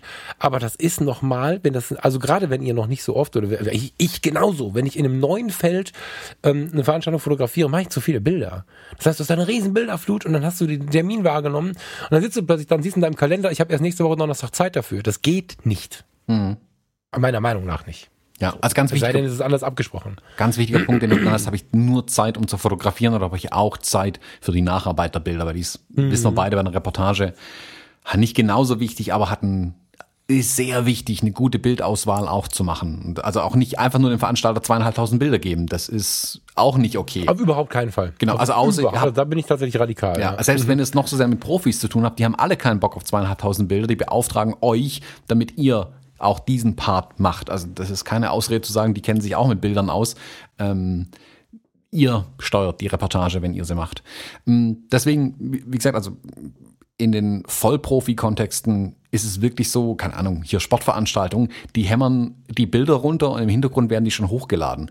Ähm, bei mir ist es so, ich Veranstaltungen fotografiere ich zu 90, 95 Prozent als JPEGs mittlerweile, ähm, mach, komm heim nach der Veranstaltung, Bilder direkt in den Rechner rein, direkt die Auswahl machen, und wenn dann nicht, meistens ist nicht mehr groß zu machen, so muss man es halt auch fotografieren, meiner Meinung nach, ähm, dann gehen die direkt raus an die Veranstalter wieder. Du hast es gerade gesagt, wenn der Veranstalter, der Verein, wie auch immer, nur so ein Monatsblättchen hat, wo dann einmal alle paar Wochen die Bilder braucht, auch der hat einen Instagram-Account, auch die haben eine Facebook-Seite, auch die haben eine Website, wo sie die Bilder zeigen wollen oder müssen. Also auch da sollten. Sollten, genau, gibt's selten die Möglichkeit, zu sagen, das kriegt er dann ein paar Wochen. Das, das wird nicht gehen. Also mein Ziel ist es eigentlich bei Veranstaltungen am nächsten, spätestens übernächsten Tag die Bilder geliefert zu haben.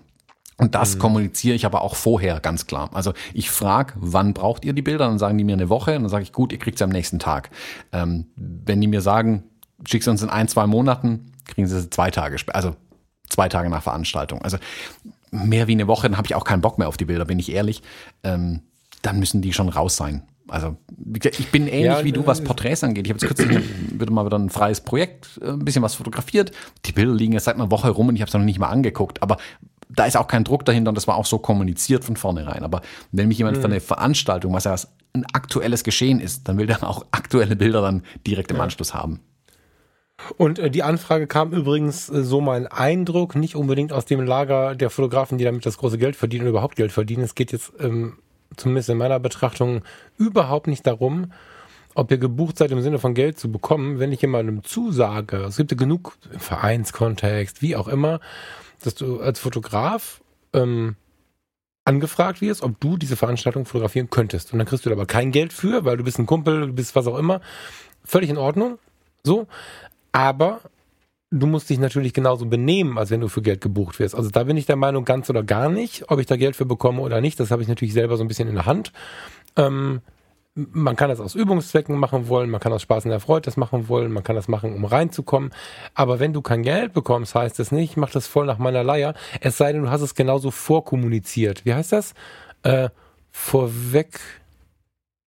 Äh, Moment, gib mir eine Sekunde.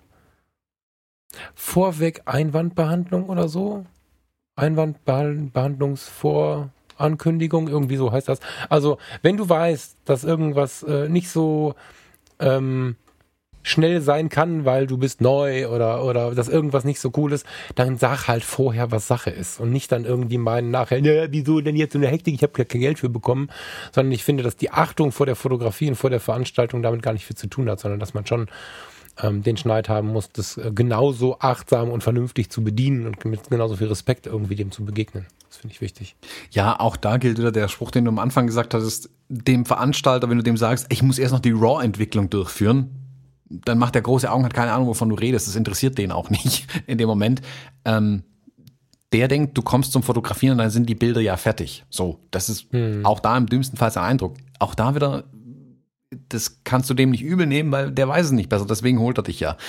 Ähm, ja, da musst du den Anspruch haben, das so schnell wie möglich zu liefern, auch wenn es noch so sehr privater Kontext oder sonst was ist. Also die Leute, die, die Zeiten sind so schnell geworden, was Bilder angeht und dem muss man einfach Rechnung tragen. Man muss die einfach schnell liefern. Deswegen, nach vier Wochen braucht das eigentlich gar nicht mehr durchschicken, meiner Meinung nach. Ähm, das muss am nächsten Tag eigentlich erledigt sein idealerweise. Es ist auch, du musst halt auch wissen, ob du da Bock zu hast, ne? Also ich, ja, ja, das gehört halt dazu. Mir, ne? Genau, also durch Fotografie tut gut und, und in meinem Class Podcast und all so ein Kram bin ich ja tatsächlich auch gerade so im Alltag äh, bestärkt darin, auf mich zu schauen und zu sagen, worauf habe ich denn wirklich Bock und so ein bisschen auch danach zu leben.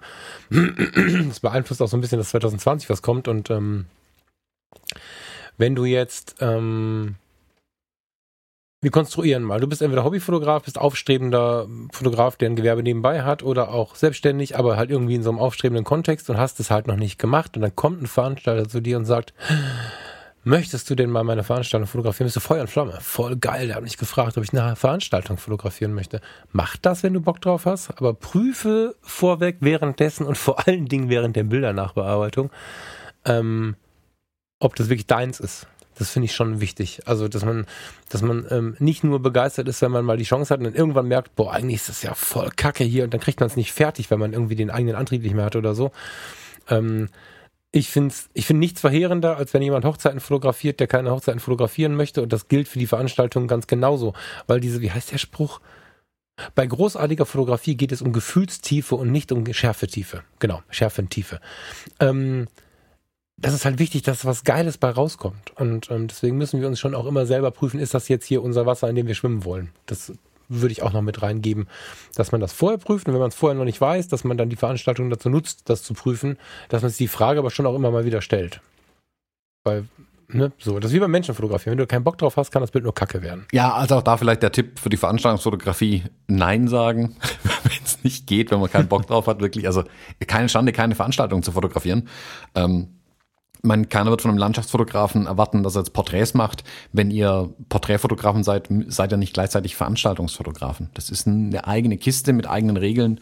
Ähm, und da muss man schon auch Bock drauf haben. Auch die Geschwindigkeit, die ist damit ähm, schon ausschlaggebend. Auch während dem Tag. So ein Veranstaltungstag bewegt sich auch unglaublich schnell. Man ist da viel unterwegs, viel auf dem Bein, hat wenig Pausen im Zweifelsfall. Es interessiert niemanden, ob du jetzt gerade Hunger hast, wenn jetzt der Redner auf die Bühne geht. Ähm, da muss man schon, muss man schon wollen. Das sollte eine bewusste Entscheidung, glaube ich, mhm. einfach sein. Ähm, und dann kann man aber auch sehr, sehr viel Spaß dran haben. Ich finde Veranstaltungen voll geil zum Fotografieren, muss ich wirklich sagen. Ich, ich liebe Veranstaltungen fotografieren. ähm, ich glaube ein Stück weit aufgrund der Geschwindigkeit, weil sich viel bewegt, weil ich ständig am Laufen bin. Ähm, ich finde es immer spannend einfach auch. Und das, ja, also ich würde es nicht missen wollen, tatsächlich. Und ich mache halt wenig, ne? Genau aus dem Grund. Weil, mhm. weil, weil, ich meine, das ist ja inzwischen kein Geheimnis mehr.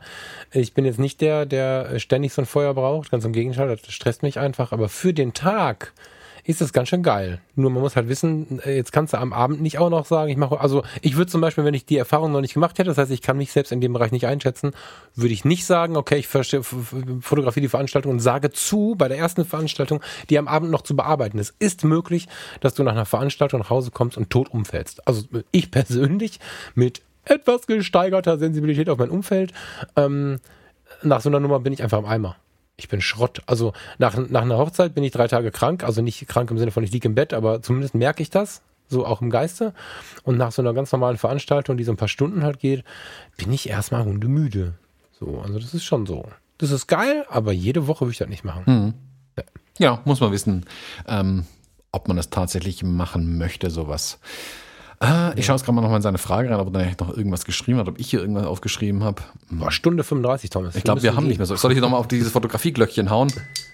Äh, Hast du auch eins jetzt? Ich hau halt hier gegen mein Wasserglas. Aber ich kann ja mal so, ja, ja. können so ein Glöckchen kaufen tatsächlich.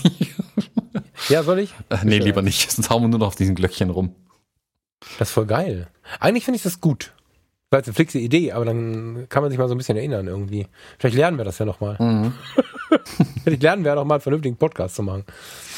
Ja. Ah, ich, jetzt sehe ich gerade hier noch eine Frage, die er so im Nebensatz gestellt hat, wie wir in der Nachbearbeitung vorgehen. Da wir jetzt gerade so ein bisschen drauf rumgeritten hatten, lass mich mal kurz drei Sätze zur Nachbereitung vielleicht sagen, wie ich es angehe, ähm, die, die, die Nachbearbeitung der Bilder. Mein Tipp ist es, egal wie viele Bilder ihr gemacht habt, sehr wahrscheinlich viele bei einer Veranstaltung. Ähm, also ich mache so, ich lade alles in meinen Capture One, Lightroom, was auch immer rein, ähm, schaue mir das Ganze in der Übersicht an. Also ich die Thumbnails gucke ich mir nur an. Ich gucke mir den nicht im Fullscreen irgendwie an. Ich tacker die in der Übersicht durch und ähm, pick mir nur die Bilder raus, die ich irgendwie auf den ersten Blick tatsächlich interessant finde. Also das Bild muss irgendwas haben, ich muss da irgendwas erkennen können. Das muss schon in dieser als Thumbnail gut gestaltet sein, das Bild.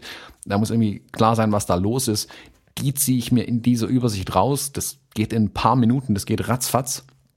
Ähm, dann habe ich irgendwie eine Selektion an Bildern. Wie viele das sind, das hängt ganz von euch und der Veranstaltung ab, was die brauchen, was sie nicht brauchen. Ähm, dann kann ich nochmal drüber gehen und so, so Krempel raussuchen, wie ich es vorhin gesagt habe, wie so fotografierte Bauzäune und so, wo ich weiß, muss ich liefern, aber ist bestimmt nicht gut gestaltet, das Bild. Ähm, dann kann man sowas nochmal kurz raussuchen, also wenn man was im Hinterkopf hat, was irgendwie auf jeden Fall gemacht werden muss, aus Gründen. Ähm, und dann ist meine Auswahl im Großen und Ganzen auch schon erledigt. Dann gehe ich nochmal drüber und schmeiß raus, wenn ich sehe, oh, im Kleinen habe ich nicht gesehen, das war unscharf, gibt es da eine Alternative, dann ziehe ich mir die rein.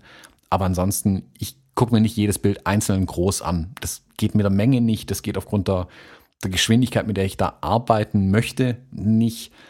Ich bin da, ich will nicht sagen grob, aber ich bin da sehr effizient. Hm. Also man verliert sich halt schnell, wenn ihr jedes Bild einzeln anguckt und an jedem im Photoshop rumfummelt und ach, hier könnte ich noch ein bisschen aufhellen, da könnte ich abdunkeln und wenn ich hier noch ein bisschen den Klarheitsregler runterziehe, dann ist es ein bisschen unschärfer, dann ist es vielleicht doch ein gutes Bild. Nein, ist es nicht. Es war schon kein gutes Bild, bevor ihr angefangen habt. Ähm, das rettet ihr hinterher auch nicht mehr. Ähm, es eher als Lehre und wisst fürs nächste Mal, so kann ich nicht weiter fotografieren, weil das Bild liefere ich nicht. Also jedes Bild, das ihr nicht in die gelieferte Auswahl reinnehmt, muss eigentlich eine Lehre sein, sowas beim nächsten Mal nicht nochmal zu fotografieren. Hahaha, ha, ha, auch ich fotografiere 2000 Bilder an einem Tag. Ähm, aber man muss irgendwas rausziehen tatsächlich aus der ganzen Kiste und sich da schon anschauen, was nimmt man eigentlich nicht rein in die Reportage. Also warum habe ich hier draufgehalten? Warum habe ich hier 20 Bilder gemacht, wie, keine Ahnung, was passiert, wenn ich es eh nicht liefere? Also was war meine Absicht hinter dem Bild? Aber das kann ich dann hinterher immer noch machen, wenn ich die Veranstaltung dann geliefert habe erstmal. Ähm, dann kann ich mir anschauen, okay, warum habe ich die Bilder gemacht? Was wollte ich machen? Was kann ich beim nächsten Mal besser machen? Aber für die tatsächliche, das genau sein tägliche Doing Übersicht angucken und die Bilder müssen da schon brennen einfach. Die müssen mich in den Thumbnails ansprechen, weil wenn sie nur groß funktionieren, dann äh, ist es nicht, sind es nicht die besten Bilder einfach. Also die müssen auch klein funktionieren bei Veranstaltungen. Hm. Ja. So. Wir haben eine unangenehme Pause. Warum haben wir die? Weiß ich nicht, du sagst nichts. Ja, ich wollte ja nicht über die Nachbearbeitung reden, was soll ich denn da sagen? Nee, das war also, wie gesagt, das, da ging es nur um die Auswahl. Die Nachbearbeitung selbst, was ihr an den Bildern macht, das muss jeder selber wissen. Man, so wenig wie möglich, aber pff, ja, kommt drauf an, äh, was es ist. Ähm, genau. Ähm, das war, glaube ich, alles, was ich hatte. Ich glaube, ich, ich hoffe, wir haben alle Fragen beantwortet, Moritz. Ähm, wenn nicht, melden. ja, ich habe jetzt gerade gegähnt, Entschuldigung. Ach so. Ich glaube, wir müssen uns verabschieden. Ich muss Heier machen. Zu viel Stress gehabt genau. mit dir hier. Gehst du jetzt Bubu machen und dann äh, wir verabschieden uns bis nächste Woche. Und bis nächste Woche. Vielen Dank fürs Zuhören. Bis dahin. Bis dann. Tschüss.